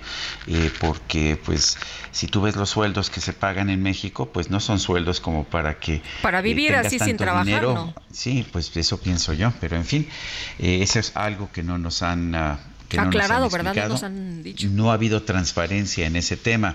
Dice otra persona, los escucho todos los días, soy Concepción Suárez de Tabasco, escucho eh, que se habla mucho de la delincuencia. Sería bueno una reforma a la educación tanto en las escuelas de cualquier nivel y en nuestras casas, porque como padres también somos responsables y de aquí a un futuro ser buenas personas. Y buenos días, Sergio y Lupita. Con relación a la rehabilitación de la línea 1 del metro, habían prometido el reinicio de operaciones el pasado mes de marzo. Luego lo cambiaron al mes de mayo y aún no funciona. Saludos de José desde Ecatepec. Son las 8 con 36 minutos. La doctora Lori Ann Jiménez Faivi publicó en Twitter un documento en el que se confirma que durante la pandemia la Secretaría de Salud sobrediluyó las vacunas. Eh, primero se había dicho que esto estaba ocurriendo, las autoridades dijeron que no era cierto, eh, pero la doctora dio a conocer pues un documento en que se confirma. Vamos a conversar con la propia doctora Lori Ann Jiménez Faivi, jefa del Laboratorio de Genética Molecular de la UNAM, quien tenemos en la línea telefónica. Eh, doctora Jiménez Faivi, gracias por hablar con nosotros y cuéntenos de este documento. ¿Por qué están... ah, a ver, por- en primer lugar, eh, ¿es correcto que se sobrediluyan las vacunas? Me parece que... yo no soy médico, pero me parece que, que no debe ser. Sí, ¿qué tal? Muy buenos días. Eh, saludos Sergio y Lupita y a todo la- el auditorio.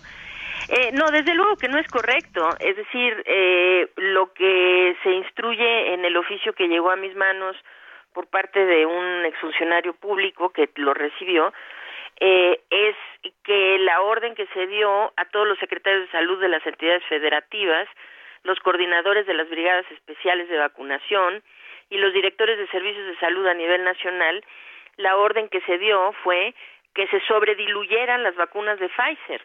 Es decir, las vacunas de Pfizer eh, vienen en viales que deben ser diluidos con una solución de cloruro de sodio y esta dilución debe ser de 1.8 mililitros. La instrucción que se está dando aquí es que se diluyan con más volumen, es decir, con 1.9 mililitros en lugar de 1.8, para poder así extraer una séptima dosis de los viales que tienen la intención de solo permitir la extracción de seis dosis de, eh, de esos mismos viales. Entonces, indebidamente, es decir, eh, la extracción de la séptima dosis hubiera podido ser posible utilizando realmente jeringas muy costosas que son de muy, muy bajo volumen muerto. Estas eh, jeringas que eh, no se emplearon, sino sí se emplearon jeringas se instruye en el mismo oficio que se empleen jeringas de bajo volumen muerto que fueron compradas a un fabricante que se llama DL Médica SADCB. Estas es un modelo de vacunas de bajo volumen muerto que tienen un volumen muerto eh, inferior a 0.35 mililitros, es decir, que tienen en promedio, el promedio de volumen muerto de las, las jeringas que se utilizaron es de 0.27 mililitros. En fin, lo que aquí ocurre es que de eh, haber utilizado mejores jeringas tal vez hubieran podido extraer la séptima dosis sin necesidad de diluir los viales, de sobrediluir los viales. La instrucción pues no fue esa, sino de sobrediluir. Y esto finalmente, Sergio y Lupita y todos nuestros escuchas, en lo que repercute es que finalmente la dosis aplicada a cada persona es menor a la dosis requerida o indicada por el fabricante de Pfizer para elicitar o eh, eh, conseguir una respuesta inmunológica satisfactoria. O sea que teníamos menos eficacia en la acción de las vacunas. Pues se puede asumir, es decir, pues nunca sabremos con certeza porque pues no hay estudios o se prueba qué tanta respuesta inmunológica o qué tan eficiente es la respuesta inmunológica administrando una dosis menor. Lo cierto es que pues no deben administrarse dosis menores a las recomendadas. Y haciendo esto que fue una instrucción directa a nivel nacional que se hiciera esto a partir de mayo, esto este es un oficio del 10 de mayo de 2021, de 2021. Este, pues esta instrucción lo que hace es eh, llevar a que se estén, a que se aplicaron dosis de menor, eh, vamos a decir, eh, dosis con menor concentración de vacuna a más personas. Y esto, pues sin duda, es absolutamente indebido. Yo también pienso que es indebido y más que indebido es un engaño, ¿no? A la gente se le está haciendo creer que no solamente se les está aplicando una vacuna, sino en una dosis de vida. Es como esto es como si mi médico decidiera que mi dosis de antibiótico o mi dosis de analgésico la puede modificar pues eh, en la cantidad que se le antoje, cosa que, que éticamente pienso no es correcto. No, claro, lo que esto llevó es, lo que esto hace es poner centenas de miles de vidas en riesgo, porque eh, hay que recordar que en mayo de 2021 veníamos saliendo de la segunda ola que fue nuestra ola más mortal, en donde pues vimos hospitales saturados, vimos gente muriendo en las ambulancias, en sus casas, en las puertas del hospital, en las salas de espera, hospitales saturados, etcétera. Sabemos que murieron pues arriba de 200 mil personas solo en esa ola, solo en la segunda ola. Y después de todo esto, pues es incomprensible que eh, la reacción del gobierno haya sido pues seguir poniendo vidas en riesgo ya teniendo una forma de poder proteger a la población. Doctora, esto ocurrió con esto ocurrió con todas las vacunas o qué dice el documento, porque eh, eh, hay evidencia, ¿no? De, que sí hubo dilución, pero de que sí se diluyó, pero eh, esto ocurrió en todas las vacunas o solamente en, en una. El oficio se refiere única y exclusivamente a la vacuna de Pfizer. Se refiere solo a la vacuna de Pfizer. Entonces, pues no sé, no tengo otra información si esto también se hizo con otras vacunas o no, pero el oficio en este caso que llegó a mis manos eh, se refiere solamente a la vacuna de Pfizer. Bueno. Pues este, yo quiero agradecerle, doctora Lori Ann Jiménez Faibi, jefa del Laboratorio de Genética Molecular de la UNAM. Gracias por haber conversado con nosotros esta mañana. Un placer como siempre. Saludos. Gracias, doctora. Muy buenos días. Eh, creo que a mí me tocó Pfizer, fíjate. Pues este, a mí no, pero a ver, eh, cualquier cosa que sea me parece inaceptable, ¿no? Porque es un engaño decir te estamos poniendo, te estamos poniendo vacunas, pero sí, porque tú te sientes protegido, ¿no? Tú dices, bueno, el gobierno está poniendo las vacunas, este, yo ya estoy protegido, eh, yo ya estoy tomando esta decisión que pues para la salud me va a hacer bien, pero resulta que me están engañando porque me están poniendo menos de la de la dosis eh, que debe de, de ser y pues está en riesgo la salud y no fue la salud de una persona, sino de miles que, que se pusieron esta vacuna. Y bueno, pues ah, está este documento de, de la Secretaría de Salud del Centro Nacional para la Salud de la Infancia y la Adolescencia en que pues se establece que están buscando optimizar las dosis de las vacunas contenidas por vial en la vacuna de Pfizer BioNTech y que pues toman la decisión de de cambiar la dosis, pero por sus pistolas. Incorrecto, qué, qué, qué grave estas decisiones. No que se supone íbamos a ser el ejemplo o éramos el ejemplo del manejo de la pandemia en el mundo entero, decía y presumía el presidente, ¿no? Y presumía mucho las acciones eh, que había tomado el señor Gatel. Pero bueno, pues ahí está, ahí está la realidad. Supongo que así no se hacen las cosas en Dinamarca. No, yo creo que no. Yo creo que ya sí había estas inyecciones y los eh, viales y era correcta, ¿no? La aplicación, en fin. Bueno, vámonos. Vámonos a otros temas. Vámonos con Mónica Reyes. Adelante, Moni. Buenos días. Así es, Lupita, Sergio, amigos del Heraldo Radio, qué gusto saludarlos esta mañana. ¿Y qué creen? Yo les pido que no se despeguen de la radio. ¿Por qué?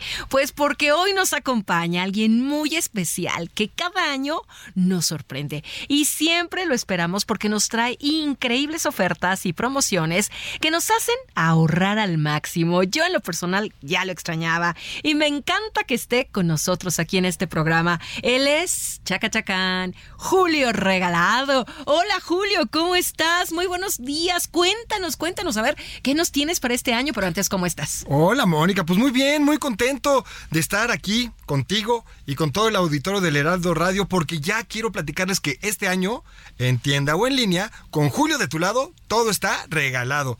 Y es que ahora mis promociones están más increíbles que nunca, porque además de mis 3x2, 2x1 y 4x2 que ya conocen, traigo mis nuevos precios re locos con los que van a ahorrar en una super variedad de productos al precio más bajo. ¿De verdad? Pues qué bueno. Fíjate que es bien bonito que estés aquí con nosotros y con estas ofertas definitivamente estás de nuestro lado. Pero a ver, Julio, cuéntanos, ¿cómo, cómo podemos aprovechar tus ofertas, estas que ya todas conocemos, Julio Regalado? Uy, Moni, pues es muy fácil. Mira, te explico. Porque con mis ofertas ahorras mucho más. Por ejemplo, hoy puedes ir a Soriana y llevarte todos los detergentes, suavizantes y lavatrastes al 3x2. Así, tú pagas dos productos y el tercero de igual o menor precio te lo llevas gratis. Mira, te voy a explicar. Tú eliges, no sé, un detergente para ropa blanca, otro para ropa oscura y además, no sé, un suavizante o un lavatrastes, el que tú quieras.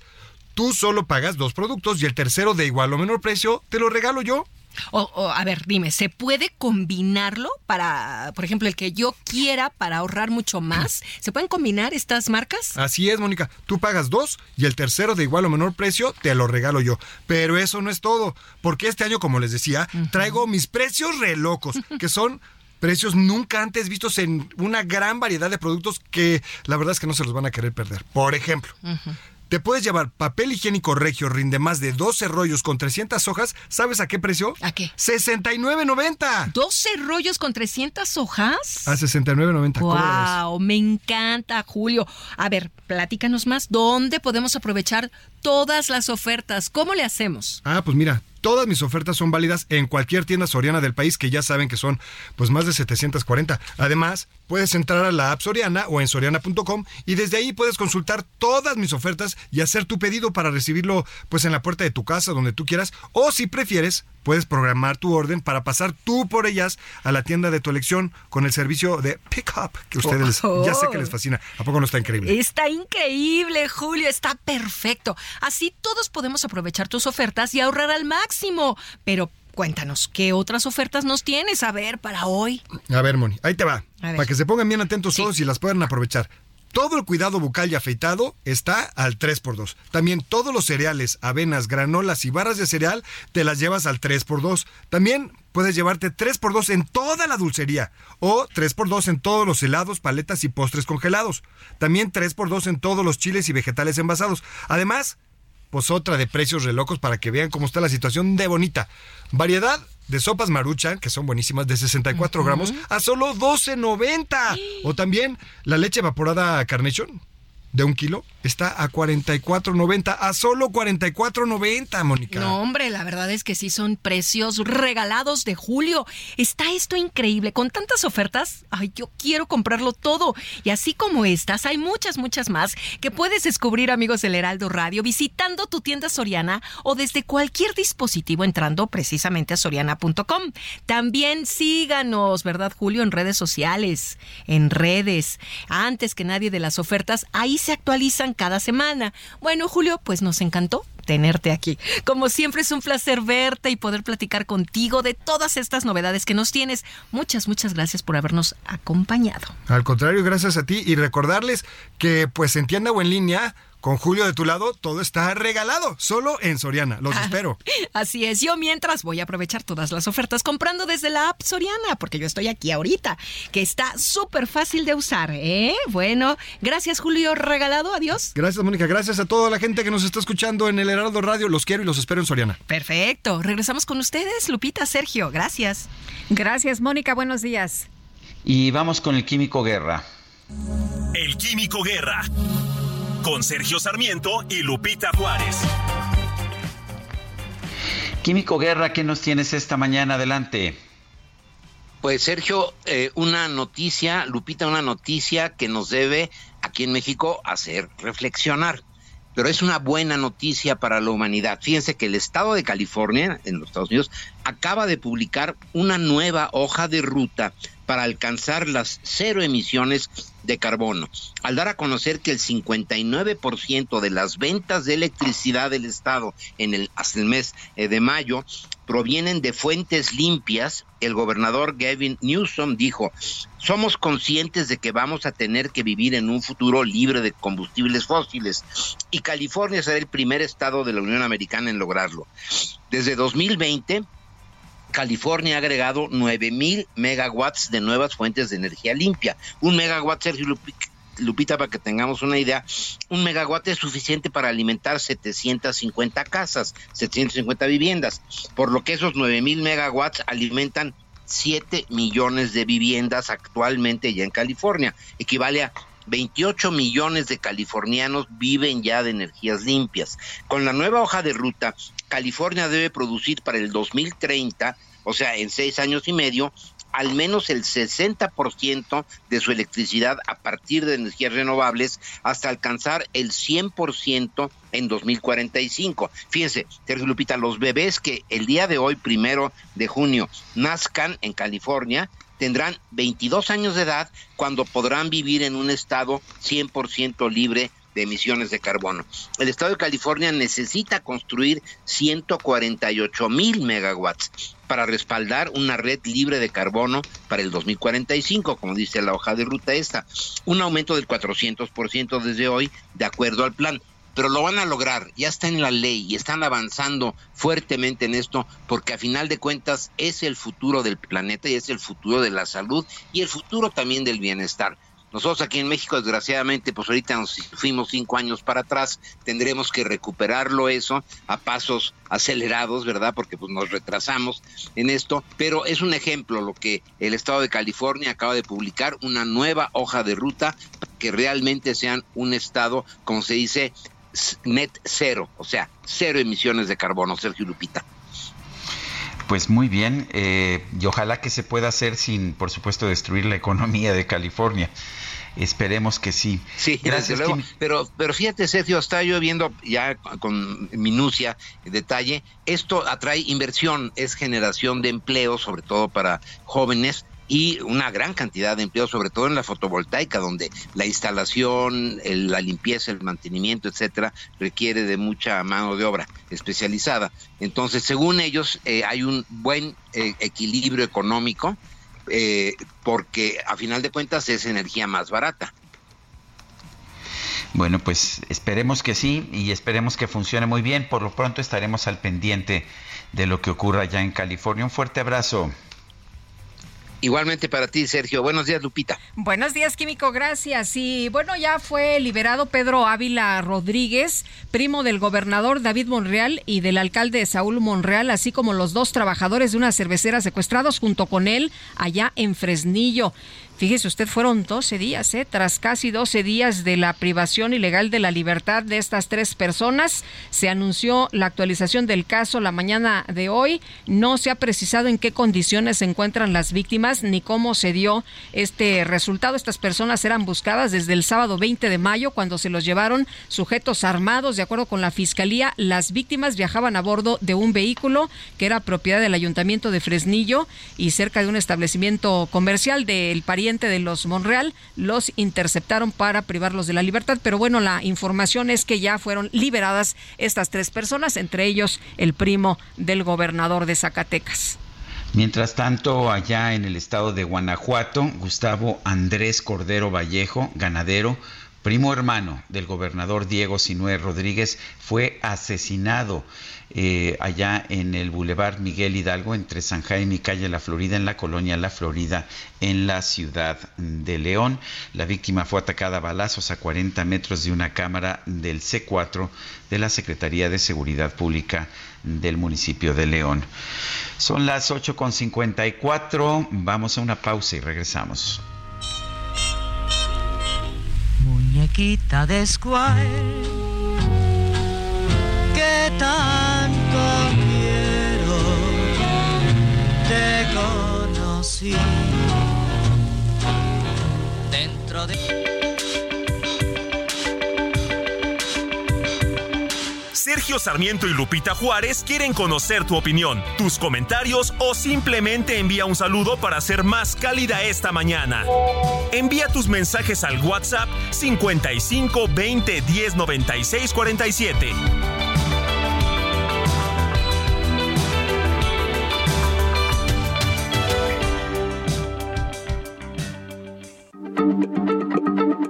Heraldo Radio, la H se lee, se comparte, se ve y ahora también se escucha.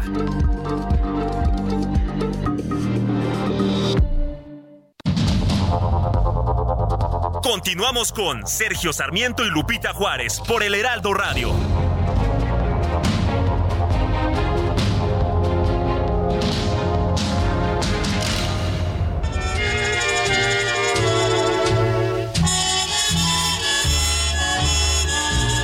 En mi vida hay una eterna sombra verde que dejará tu mirada verde mar.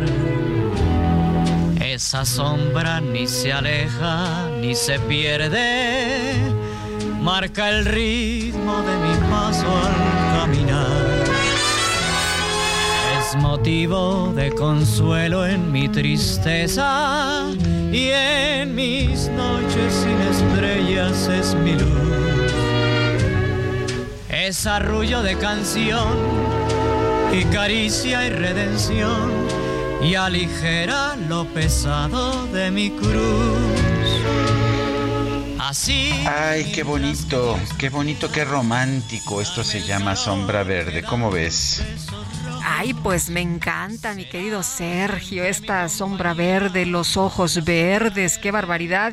Y para echar otra buena bailadita. Pues bailemos, bailemos. De mi existencia y su sombra ya jamás me dejará. Y si no regreso más. Bueno, vámonos a los mensajes. Nos dice Agustín, buenos días, Sergio Lupita. Ahora resulta que el senador Armenta es muy respetuoso de la división de poderes. Que recuerde qué le pasa a los muy sensibles y que se quejan ante la ciudadanía. Me dijo la vestida. Bueno, se acordarán ustedes de aquella frase que, que dijo eh, Francisco Labastida del PRI cuando era candidato eh, de, este, de este organismo político en uno de los debates, ¿no? Sí, contra Vicente Fox. Vicente Fox efectivamente lo descalificaba con pues con frases como esa. En fin, dice otra persona, gracias Lupita, me hiciste reír de muy buena gana con tu comentario pegaditos Bueno, no tanto, arrejuntaditos. Hacía mucho que no escuchaba arrejuntaditos. Gracias por hacernos agradable la mañana. Un abrazo y fíjate que no nos pone su nombre esta persona, pero, pero sí fue un comentario que también a mí me sacó una sonrisa. Pues un abrazo para todos nuestros radioescuchas, especialmente para esta persona que nos manda el mensaje, mi querido Sergio. Y bueno, nos dice otra de, nuestros amigos del auditorio, les informo que ya recibí el depósito de la pensión del LIN. Saludos, Sergio Lupita, y les deseo un gran inicio de mes. Y es que muchos de nuestros amigos nos estaban hablando, Sergio, para preguntarnos, oigan, ¿qué creen? Ya es primero de junio y no ha caído, no ha sonado la máquina registradora y nosotros estamos aquí esperando. A los que no les ha caído me dicen en el IMSS que será en el transcurso curso del día y de una vez me pasan un calendario. El, eh, eh, dice, las fechas garantizadas, eh, dice, tienen el pago de pensión, se encuentra garantizado y se les comunica las próximas fechas de pago para 2023. 3 de julio, 1 de agosto, 1 de septiembre, 2 de octubre, 1 de noviembre y 1 de diciembre. El 3 de julio es el pago porque el día primero es sábado y se corre al día hábil siguiente. El 2 de octubre es el pago porque el día primero cae en domingo y se recorre al día hábil siguiente. Bueno, pues uh, vamos con otros temas. Mónica Reyes nos tiene información. Adelante, Mónica. Muy buenos días. Claro que sí, Lupita, Sergio, ¿qué tal la mañana? Amigos del Heraldo, durante Hot Sale con tu tarjeta de crédito Citibanamex, compra en walmart.com.mx y bodega ahorrerá en línea y obtén 10% de descuento al pagar a 18 meses sin intereses. Válido del 30 de mayo al 6 de junio. Consulta el código de la promoción y condiciones en citibanamex.com diagonal hot sale. CAT promedio 83.4% sin IVA. Calculado el 17 de marzo del 23 y vigente al 17 de septiembre del 23. Regreso con ustedes. Muchas gracias. Buen día. Gracias. Buen día, Mónica Reyes, gracias. Son las 9.5.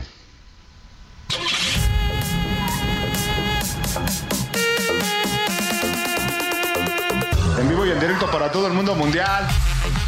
La micro deportiva. Cámara, pues va, ponga la música, hijo.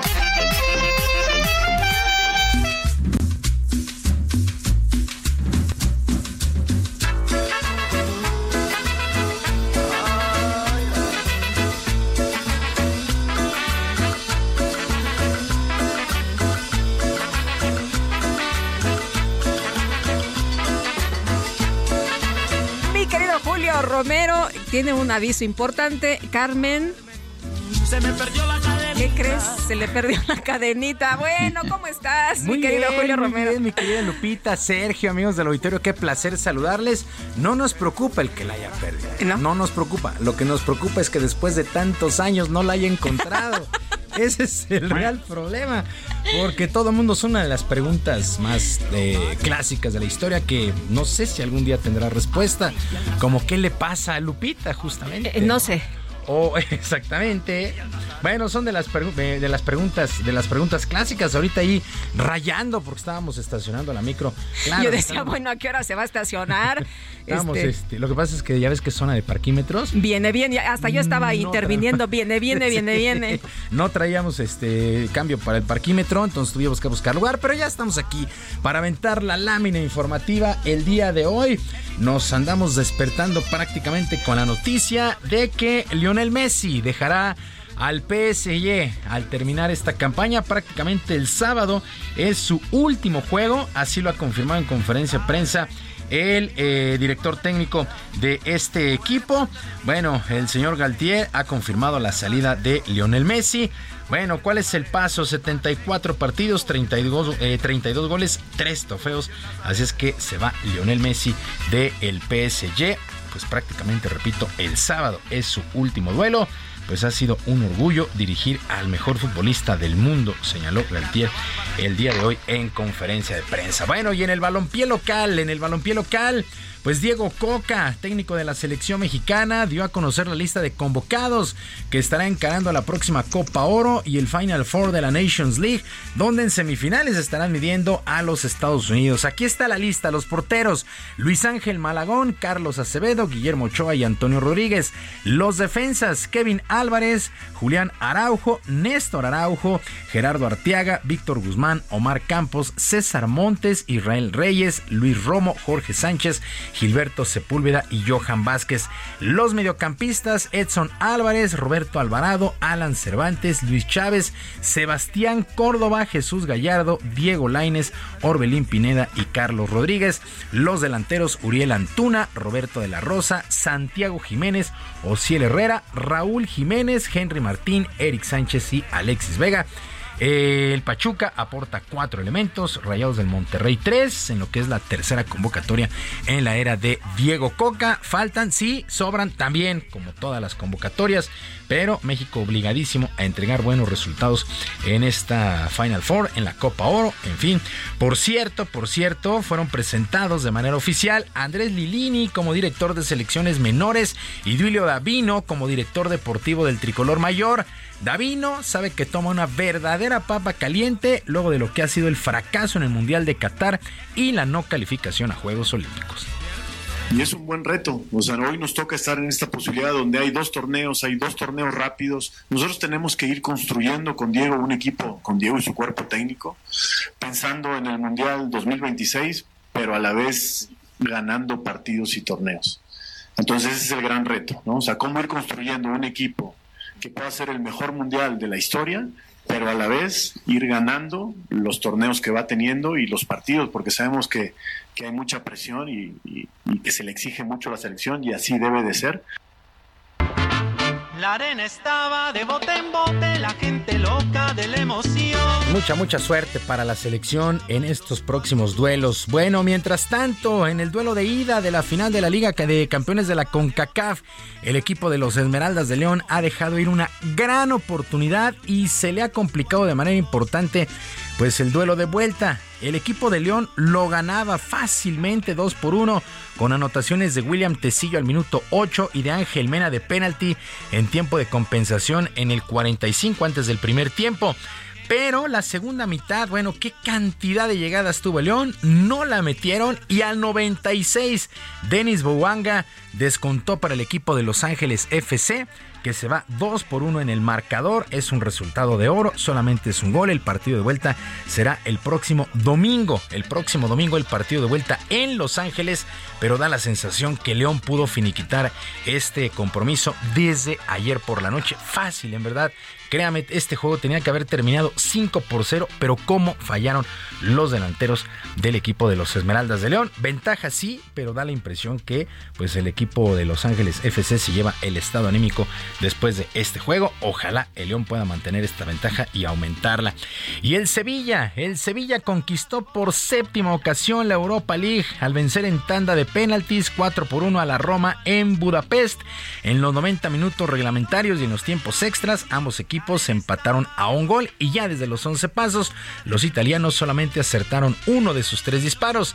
Asimismo, el mexicano Jesús Manuel El Tecatito Corona no fue registrado por el conjunto sevillano debido a que está lesionado, por lo que no recibió su medalla, aunque hizo el viaje para apoyar a sus compañeros y celebrar con ellos. Por lo pronto, José Mourinho, técnico de la Roma, se ha quejado amargamente del arbitraje, pero esta situación no le preocupa a su homólogo del Sevilla, José Luis Mendilibar. Creo que nos arbitra un, un, un, árbitro inglés que normalmente deja seguir el juego bastante. El gol de ellos eh, viene precedida de no sé si es falta o no, pero bueno, es algo una jugada dudosa. Bueno, eh, cada uno decimos lo que pensamos y normalmente siempre barremos para casa. O sea que me parece normal que diga eso. Si bailas de aquí y a José Mourinho no le interesó su medalla de segundo lugar, se la aventó y se la regaló a un aficionado. Así es José Mourinho. Mientras tanto, sin perder el tiempo, las Chivas Rayadas del Guadalajara comienzan sus trabajos de cara a la próxima campaña. El director deportivo Fernando Hierro aseguró que buscan ya refuerzos, pero nada al momento de todos los nombres que han salido como probables. Fernando Hierro agregó que estudiarán a fondo cada una de las contrataciones que se hagan. Pero nosotros vamos a apostar. Nuestro trabajo, mi trabajo como director deportivo es darle a Belco las mejores herramientas posibles. Esa es, mi obligación. La obligación del club con, su consejo, con, la dirección deportiva, es darle las mayores y las mejores herramientas posibles a mi entrenador. Ese, ese es el resumen. Ahora, en qué puesto, dónde y qué estamos buscando es interno, ¿no? Perfume de Pues ahí están las palabras de Fernando Hierro. Mientras tanto, actividad en la segunda ronda en el abierto de tenis de Roland Garros, el segundo Grand Slam del año. Por lo pronto están con vida Novak Djokovic, el serbio que superó a Martin Fuskovic de Hungría. Cameron Norrie, el británico, superó a Lucas Poilé Mientras que en damas, Clara Towson y Sloane Stephens, la danesa y la estadounidense respectivamente, están con vida. En estos momentos pues se desarrollan varios duelos. Ah, vamos a ver cómo está el asunto. Francis Tiafoe está empatado a un set con Karatsev, mientras que Guido Pela, el argentino, enfrenta a Thiago Seivod. Están en el cuarto set, mientras que Dani, eh, Yannick Sinner en el quinto set, se van un quinto set, Yannick Sinner, el italiano, contra Danny Ladmeyer, el danés. Eh, por cierto, por cierto, el que ya avanzó fue el, eh, el danés eh, Holger Rune tras la salida de Gael Monfils, bueno, sigue la actividad allá en el abierto de Roland Garros, el segundo Grand Slam del año. Y ya para finalizar, para finalizar el día de hoy, arranca la final en la NBA, el básquetbol de la NBA. Los Nuggets de Denver estarán recibiendo en la Ball Arena al calor de Miami. Denver ganó la conferencia del oeste al imponerse cuatro juegos a cero muy rápido a los Lakers, mientras que el calor de Miami batalló siete juegos para vencer a los Celtics de Boston. Por cierto, el pasado sábado 17 de diciembre, hay que recordarlo, el calor de Miami estuvo de visita aquí en nuestro país, enfrentó a los Spurs de San Antonio y este eh, Miami Heat, pues contra todos los pronósticos, está en la final de la NBA. Ligeramente favorito el equipo de los Nuggets de Denver, simple y sencillamente por tener mayoría en su arena. Sergio Lupita, amigos del auditorio, la información deportiva este jueves, muy extenso por cierto, que sea un extraordinario día para todos. Muchas gracias, mi querido Julio Romero, muy buenos días. Buenos días.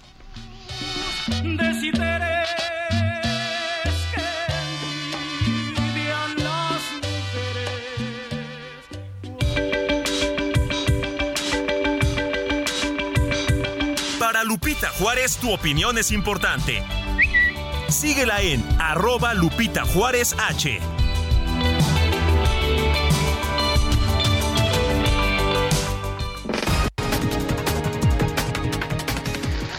Son las 9 de la mañana con 15 minutos. Vamos a un resumen de la información. El presidente López Obrador reconoció que su sexenio tiene las cifras más altas de homicidios dolosos en la historia reciente de México. Sin embargo, aseguró que esto se debe a la mala herencia en seguridad que dejaron los gobiernos pasados. Todos nuestros adversarios de la derecha dicen, ¿cuántos homicidios? Claro, si sumamos esto, da más que esto. Y desde luego que lo de Calderón, sí, nada más que miren cómo nos dejaron acá arriba. Y nos ha costado, porque quienes crearon las bandas, los cárteles que funcionan en todo el país? Pues estos, ¿dónde están los cárteles creados por nosotros, tolerados por el gobierno de nosotros. No, se fueron consolidando por la impunidad y por las complicidades. Bueno, y por otra parte, el presidente López Obrador denunció que hay organismos internacionales que llevan a cabo una campaña para hacer creer que en México no se protege a periodistas y a defensores de los derechos humanos. Que sí estoy notando de que hay una campaña. Y me dices la ONU y me dices la OEA y no les creo ni a la ONU ni a la OEA porque no actúan con justicia. Eh, se los fui a decir a la OEA de que este, no han hecho nada para defender a los pobres del mundo y tienen aparatos administrativos y muchísimos burócratas, claro, de pedigrí, porque ganan muchísimo dinero, pero no ven nada en violación de derechos. En este espacio, Beatriz Robles, hermana de Arturo Robles, uno de los siete jóvenes desaparecidos en Zapopan, Jalisco, indicó que esta tarde la Fiscalía General del Estado podría dar más información sobre el avance de las investigaciones en este caso. Tengo entendido que después de la reunión de ayer en Fiscalía, que duró poco más de dos horas, eh, pues bueno, los autoridades preguntan sobre qué pasó con este operativo que hubo, que hubo este hallazgo y al parecer el día de hoy por la tarde pudieran proporcionar información sobre el tema. El ex vicepresidente de los Estados Unidos, Mike Pence, anunció que la próxima semana va a lanzar oficialmente su campaña por la candidatura presidencial del Partido Republicano.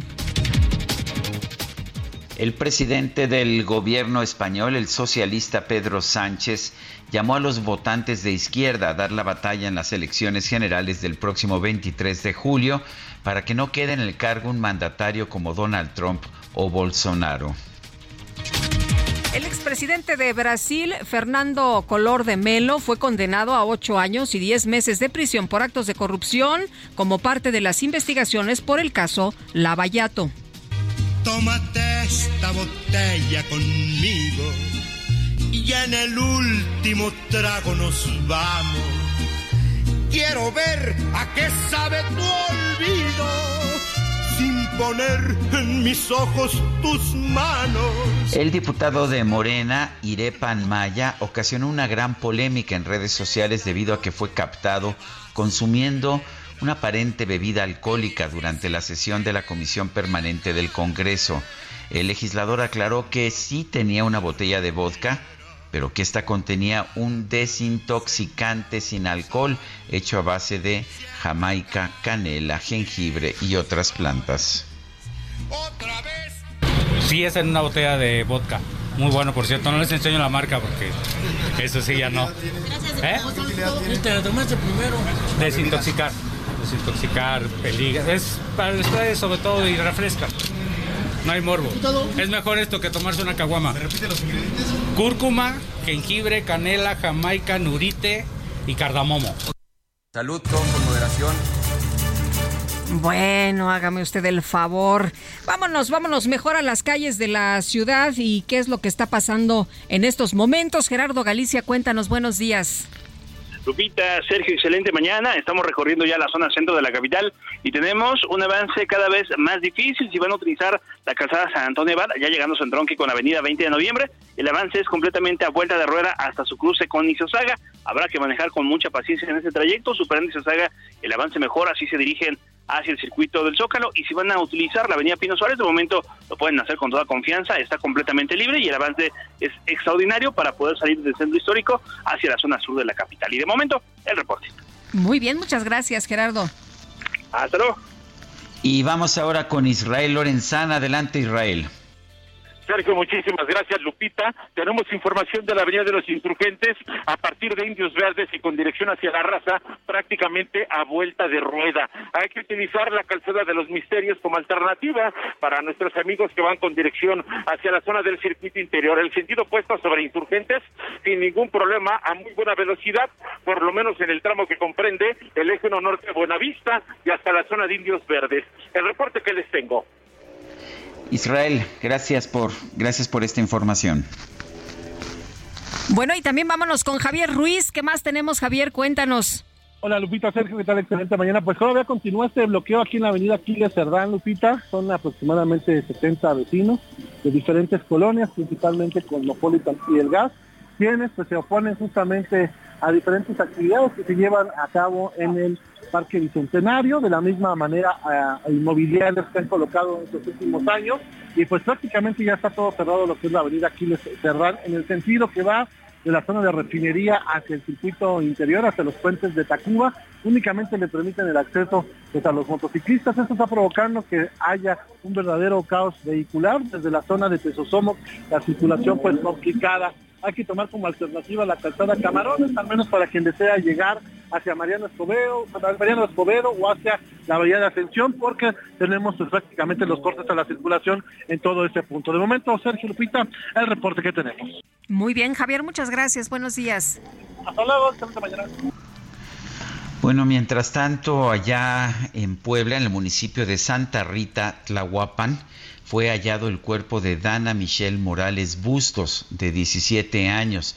Se halló el cuerpo en una barranca ubicada en ese municipio. Esta adolescente fue reportada como desaparecida el 27 de mayo. Se le encontró asesinada en una zona conocida como La Cantera eh, esto se ubica a unos 57 kilómetros de la ciudad de Puebla. Eh, se reportó de manera extraoficial que ha sido detenido un adolescente por el delito de feminicidio.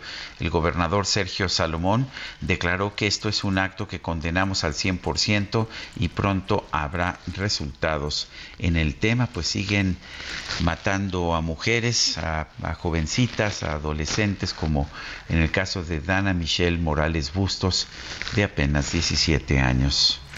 Bueno, oye, y por otra parte, esto también terrible, se ha denunciado pues la agresión, se ha denunciado en muchos casos la violencia en contra de las mujeres y ahora esto ocurrió pues de nueva cuenta, se ha mencionado ni una más, sin embargo, pues los casos siguen y Guillermo N, acusado de rociar gasolina y prender fuego a su pareja en Tonalá, fue detenido por elementos de la Fiscalía General de Chiapas, es lo que ha informado la institución. En las últimas horas los elementos pues dieron cumplimiento al mandato y lo detuvieron de acuerdo con la carpeta de investigación el pasado 27 de mayo.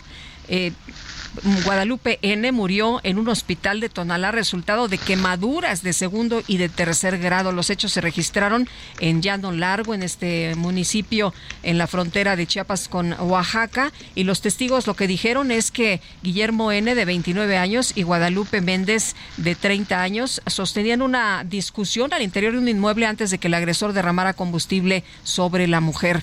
Una vez apagado el fuego, la mujer, quien dejó en la orfandad a una niña, fue trasladada al hospital donde murió a los tres días debido a la, gravedad, de pues estas lesiones de las quemaduras.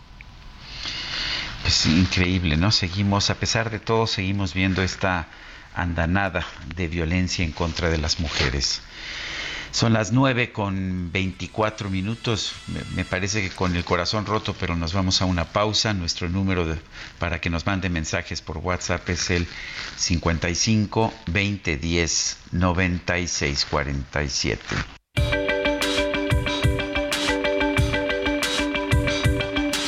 Sergio Sarmiento y Lupita Juárez quieren conocer tu opinión, tus comentarios o simplemente envía un saludo para ser más cálida esta mañana. Envía tus mensajes al WhatsApp 55 20 10 96 47.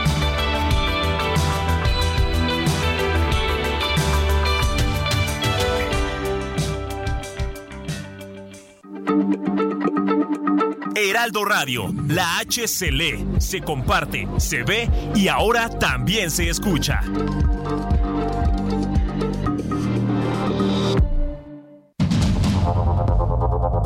Continuamos con Sergio Sarmiento y Lupita Juárez por el Heraldo Radio.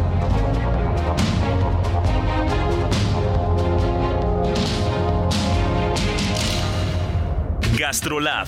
Historia, recetas, materia prima y un sinfín de cosas que a todos nos interesan.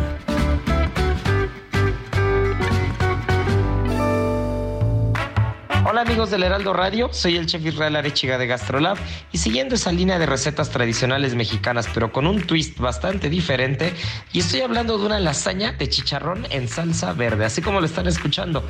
Para los ingredientes vamos a necesitar un kilo de chicharrón de cerdo. Ya saben que cuando compramos chicharrón hay que comprar tanto la parte delgada como la parte carnuda, ya que nos van a dar dos texturas diferentes y dos sabores muy diferentes. También con 20 piezas de tortilla de maíz es más que suficiente, una pieza de pechuga de pollo cocida y deshebrada, evidentemente, un kilo de tomates verdes, un poco de cebolla blanca, chiles serranos, cilantro, ajo, pimienta y aquí viene lo mejor de todo. Crema ácida, queso Oaxaca y queso manchego al gusto. El resto ya saben que hay que ir a gastrolabweb.com y el procedimiento no va a tener fallo con esta lasaña de chicharrón en salsa verde, así como lo escuchan.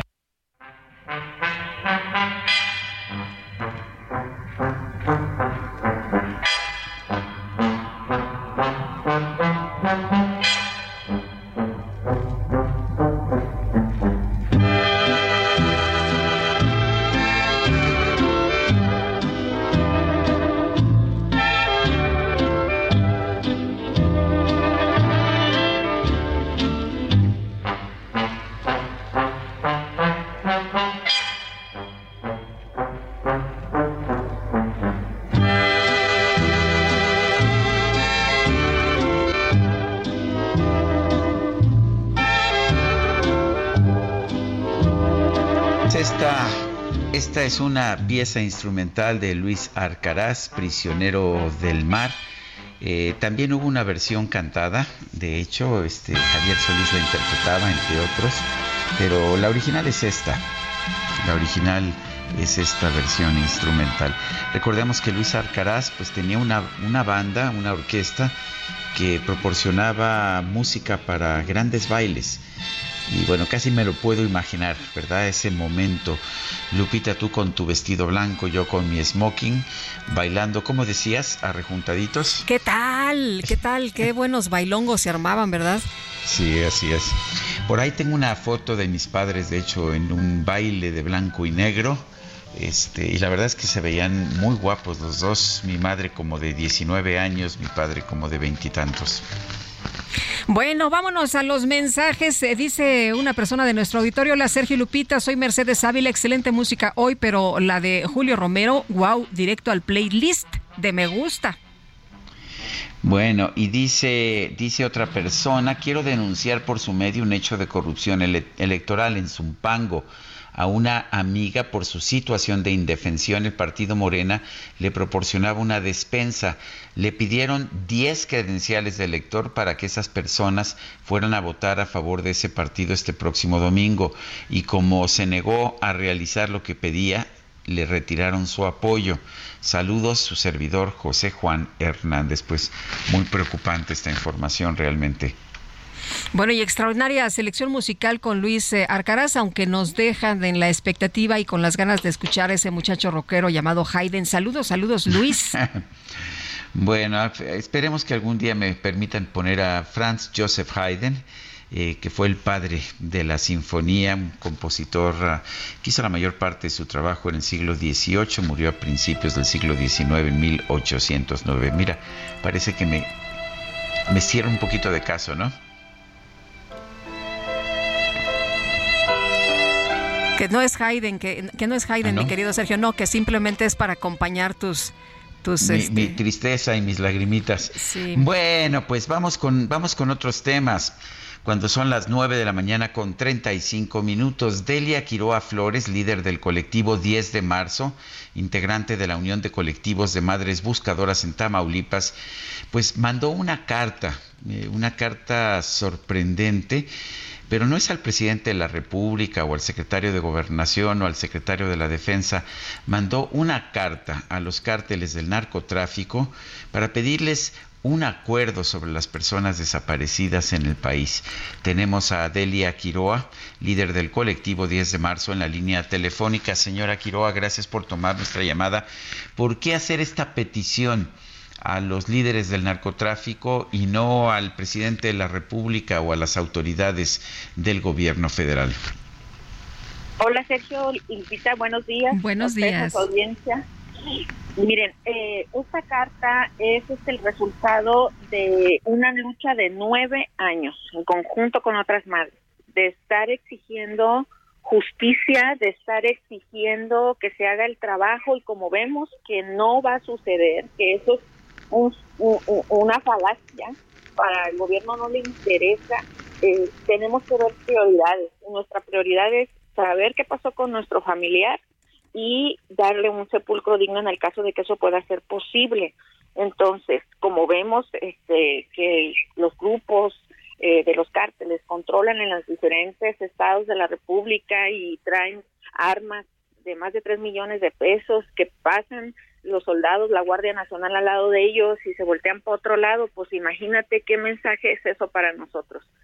Eh, Delia, ustedes han, eh, no es la primera vez que, piden auxilio, que piden ayuda, em, e incluso, pues eh, ahora que, que, desapareció una de las madres buscadoras, se suplicaba al crimen organizado que por favor la regresaran con vida. ¿Qué creen que puedan lograr con esta nueva comunicación? Pues nosotros lo que queremos es sensibilizarlos a ellos, que, que vean que ya miedo les tenemos, respeto por, por, por lo que ellos hacen igual, que no hay necesidad de llegar al grado de desaparecer a una persona para demostrar esa fuerza y eso de control que ellos tienen en el país. Eh, eh, Delia, el, el, propio presidente de la República ayer me dio la impresión de que no había leído la carta, pero pues dijo que sí, que él no tenía ninguna objeción a que se hiciera esta petición a los líderes del, del narcotráfico. ¿Qué opinas? Pues mira, él dice que aprueba el pacto. Ahorita en la mañana estaba viendo que allá en Tamaulipas le están preguntando qué, qué, qué, qué va a pasar con eso y él lo que dice es que lo están utilizando para atacarlo a él. O sea, el, el espíritu de la carta, el centro del mensaje no es él, ni siquiera se le menciona a él directamente.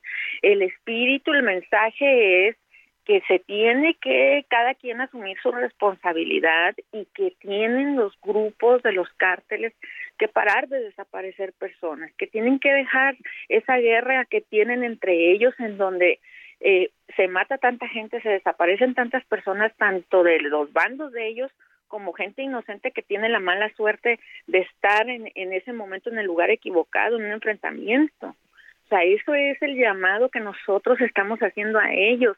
Ustedes tienen el poder, ustedes tienen el control y, y por decisión propia pueden parar esta situación porque el gobierno no lo va a hacer. Delia, pero parece imposible, ¿no? Que, que le hagan caso a las madres buscadoras que paren esta situación porque es un negocio, es ganancia para ellos. ¿Qué, eh, qué, qué podría ocurrir o, o, o de qué forma podrían parar ellos?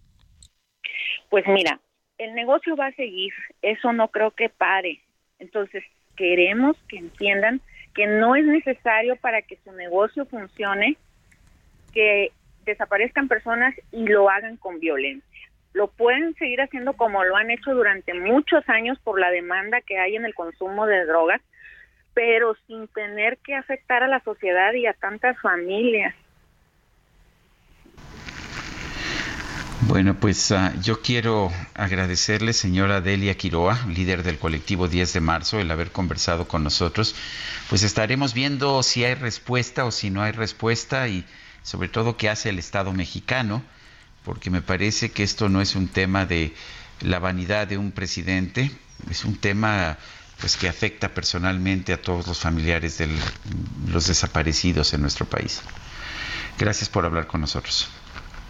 No, al contrario, ustedes, Sergio Lupita, muchas gracias. Se los agradecemos. Gracias. Hasta luego, doña Delia, un abrazo grande. Qué cosa, ¿no? Es este... Pero bueno, todavía ayer el presidente dijo, bueno, pues sí, por mí, adelante. Se ve que no había leído la carta, pero pues hoy dice, bueno, es que yo soy la víctima, ¿no? Eh, pues, pues, la víctima no es él, él siempre quiere ponerse en el centro de todo, Sergio, cuando vemos que la situación es muy grave, que es una tragedia muy grande en el país, esta de la búsqueda de madres buscadoras, eh, la, la, pues situación de tantos desaparecidos en los últimos años, él dice que son cosas del pasado, pero si ves los números, pues el presidente ya cuántos años lleva gobernando y dónde están los resultados de este gobierno, de esta administración. Bueno, son las nueve con cuarenta minutos. Adelante, Lupita. Vamos a escuchar. Hoy te vas, pero sé que volverás, porque lo que yo te di no lo encontrarás jamás. Esas noches, esos días. Me gusta, Lupita. Ahora sí ya me Ay, pusiste no, a bueno, bailar. es que yo estoy aquí con Rodrigo, ya nos empujamos aquí, No, estamos en la cabina, todo lo que da. Oye, Rodrigo. con precaución, ¿eh? Acuérdate. Este. Es- estoy operada de, de la columna, mi querido sé. Rodrigo. Rodrigo Bonilla, el Gorri, ¿cómo estás? Qué gusto tenerte por acá esta mañana. Muy buenos días, muy bienvenido. Muy buenos días, yo pues muy contento de estar de nuevo en las instalaciones de, del Heraldo. Oye, qué, qué, ahora sí que qué chido que estemos escuchando Panteón Rococó, esta banda Vas am- mexicana de las más importantes. lenguaje, Guadalupe. Sí.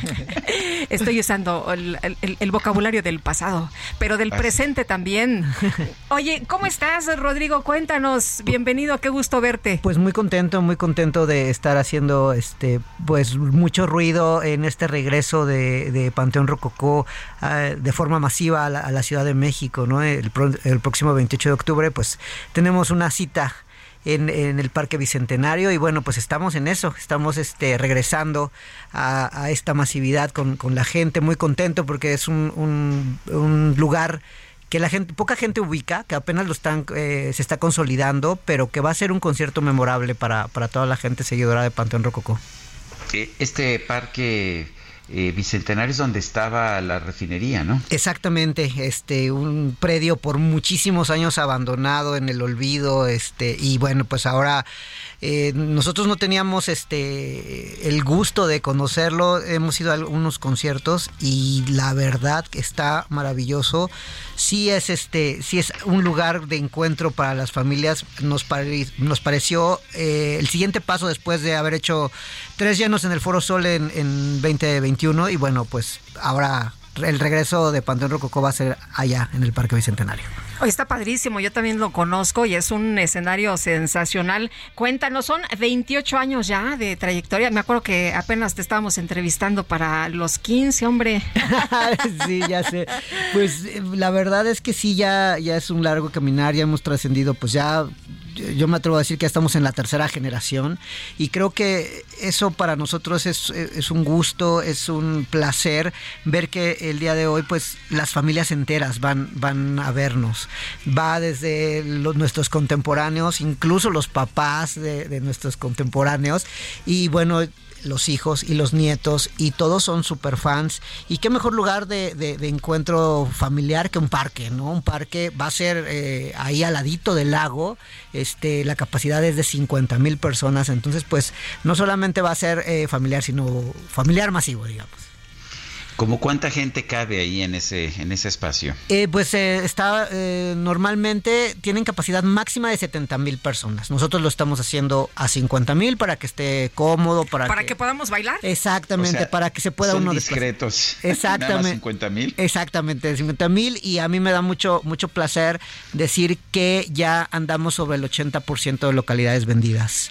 Entonces, oye es que siempre que se presentan son un éxito.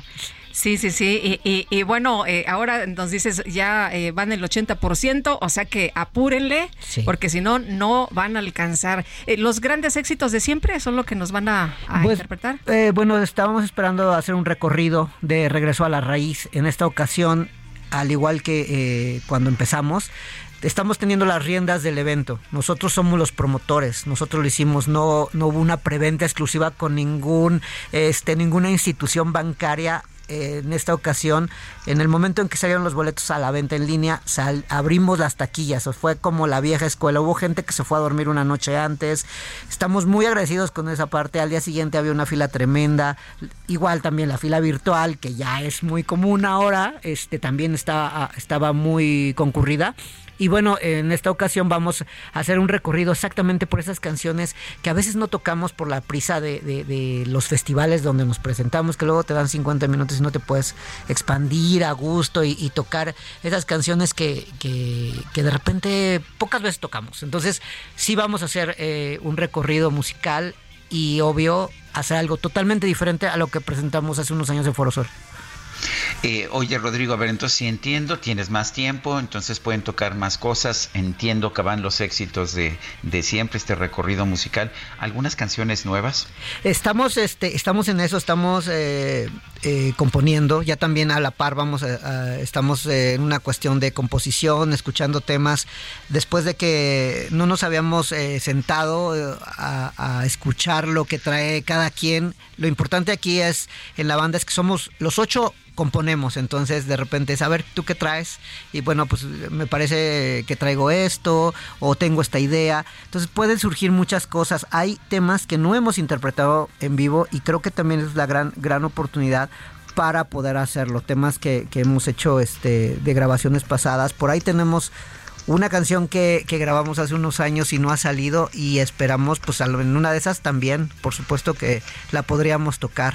Y sí, efectivamente, el, tocar en pues solos este pues nos da tiempo de hacer muchísimas cosas. Por ahí estamos pensando en alguna banda invitada este no sabemos si es internacional si es nacional. Justo me están preguntando oye a quién van a invitar a quién van a tener siempre ha sido una, una sorpresa. Nosotros eh, solemos tener esta esta como cábala de no, no revelar invitados no que sean una sorpresa pero los que fueron a Foro Sol no me van a dejar mentir que fueron bandas de primer nivel. En ese entonces, en esa ocasión estuvieron los Skins de Inglaterra, trajimos a Talco de Italia y de locales, pues antidoping. Entonces, se pueden esperar una banda de ese tamaño, entonces, que nos va, va a acompañar y va a calentar ahí el escenario. Oye, ¿y de ahí qué? ¿Al Zócalo o qué? pues que le traen ganas al Zócalo, ¿verdad? Pues más que ganas, eh, ¿sabes? Bueno, que- nosotros. Eh, no, los yo, fans. sí, yo creo que yo creo que más los fans, más los fans especularon muchísimo al respecto. Y bueno, con, con esta oleada de eventos eh, en el Zócalo, pues era un nombre que, que se sugirió mucho, el de nosotros.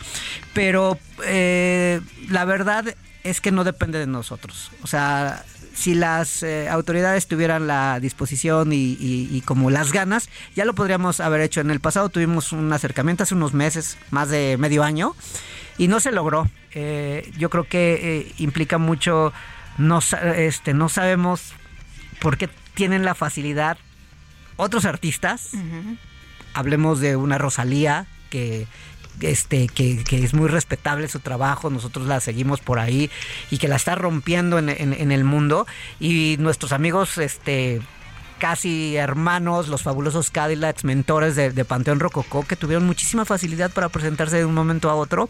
No es el mismo caso con Panteón, sí lo tenemos que decir. Y también hacia adentro de la banda creemos que no es pertinente sabemos que son tiempos preelectorales y creo que no es momento Sí. eh, de que Panteón se presente ahí porque no queremos que se preste a que estamos a favor de Ah, alguien o, algo así. Sí, no. sí, que se malinterprete. Que se malinterprete, Ustedes lo que no. quieren es divertir a, a la Sí, gente. el día, el día que se haga por el gusto de ser, porque tienen el presupuesto, porque nos dan las facilidades y el respeto que se le da a los artistas internacionales, nosotros con todo gusto estaremos en el Zócalo, de verdad. Muy bien. Oye, y entonces el, el día, ¿nos repites el día? 28 de octubre, Parque Bicentenario y bueno, pocas localidades y la gente nos va a marcar el tiempo de que sigue. Porque ¿Ah, sí? todo puede suceder. Ah, sí, muy bien. claro, o sea, te pu- puede suceder por ahí que aventemos otra fecha, pero todo dependerá de la gente y de la demanda de, de boletos. Me parece muy bien. Pues Rodrigo Bonilla, Gorri, muchas gracias Muchas por gracias, estar con muchas nosotros gracias, esta un mañana. gusto estar aquí. Gracias, gracias Rodrigo. Gracias. Son las 9 con 49 minutos. Vamos con Mónica Reyes. Adelante, Mónica. Lupita, Sergio, muy buenos días. ¿Cómo están amigos del Heraldo Radio? Disfruta Hot Sale con City Banamex del 30 de mayo al 6 de junio. Obtén 200 pesos por cada 2000 en compras en línea, hasta 12 meses sin intereses en Mercado Libre, PayPal, de Home Depot, Liverpool y muchos más con tu tarjeta de crédito, sin límite de bonificación. Activa la promo en Citibanamex móvil. Condiciones en citibanamex.com diagonal hot sale. CAT promedio 83.4% sin IVA. Calculado el 17 de marzo del 23 y vigente al 17 de septiembre del 23. Regreso con ustedes. Lupita Sergio, gracias. Son las 9 de la mañana con 50 minutos. Es momento de ir a un resumen de la información más importante que se ha generado esta misma mañana. El presidente López Obrador confirmó que su gobierno ya alcanzó un acuerdo con Grupo México para que esta empresa entregue voluntariamente, eso es lo que dijo, voluntariamente un tramo de vías férreas concesionado a Ferrosur. Este, se llegó a un acuerdo, informo al pueblo de México, con la empresa del señor Germán Larrea, Grupo México, porque se decidió, de conformidad con un decreto, recuperar para la nación un tramo de la vía del ferrocarril del sureste en el istmo de Tehuantepec. Y se llegó al acuerdo de entregar voluntariamente este tramo de concesión que es estratégico porque es el istmo. Bueno, y por otra parte, el presidente López Obrador también reconoció que el gobierno federal enfrenta problemas en la adquisición de la marca mexicana de aviación, a pesar de que ya había un acuerdo con los trabajadores de la empresa. Pero eh, se emproblemó por esta situación. Entonces, le dije todavía a Luisa María, vamos a esperar un mes más, ojalá y se desistan de la denuncia, y también a los trabajadores, porque si ellos no se desisten de la denuncia y los abogados dicen no, porque este, vamos a ganar y nos van a tener que dar lo que pedimos, pues están en un error. La doctora Lori Ann Jiménez Faidy, jefa del Laboratorio de Genética Molecular de la UNAM, advirtió en este espacio que la Secretaría de Salud Federal puso en peligro cientos de miles de vidas al utilizar vacunas contra el COVID sobrediluidas. Lo que esto hace es poner centenas de miles de vidas en riesgo. Sabemos que murieron pues arriba de 200 mil personas solo en esa ola, solo en la segunda ola. Y después de todo esto, pues es incomprensible que eh, la reacción del gobierno haya sido pues seguir poniendo vidas en riesgo ya teniendo una forma de poder proteger a la población. El oficio se refiere única y exclusivamente a la vacuna de Pfizer. Bueno, la iniciativa de medicamentos para enfermedades desatendidas fue galardonada esta mañana con el Premio Princesa de Asturias de Cooperación Internacional 2023. El secretario de Estado de la Unión Americana, Anthony Blinken, llamó a los gobiernos de Kosovo y Serbia a tomar acciones para una desescalada inmediata de las tensiones entre ambos territorios. Y la Organización Meteorológica Mundial informó que la argentina Celeste Saulo, doctora en ciencias de la atmósfera, se convertirá en la primera mujer en dirigir el organismo a partir del primero de enero del 2024 compa, ¿qué le parece esa morra? La que anda bailando sola. Bueno, pues qué le puedo decir al futbolista mexicano Eric Gutiérrez, quien milita en el PSV Eindhoven de Países Bajos, grabó en secreto a su compañero neerlandés Xavi Simons para demostrar que es un gran fanático de la música de peso pluma. Incluso durante los viajes del equipo acostumbra cantar corridos tumbados, a pesar de que no domina el español. No soy un vato que tiene varo, pero hablando lo de corazón te cumplo todo.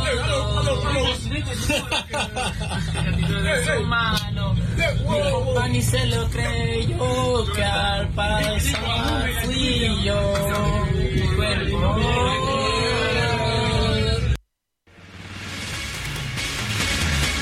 No sé cómo Pues, lo veas tú, Guadalupe. Oye, no, no lo vi, pero sí lo escuché. Oye, y la verdad pues, lo escuché muy bien, ¿eh? Habla muy bien el español, o, o bueno, lo pronuncia muy bien el español. Bueno, eh, coma frutas y verduras, ya nos vamos. Aliméntese sanamente. Heraldo Media Group presentó Sergio Sarmiento y Lupita Juárez.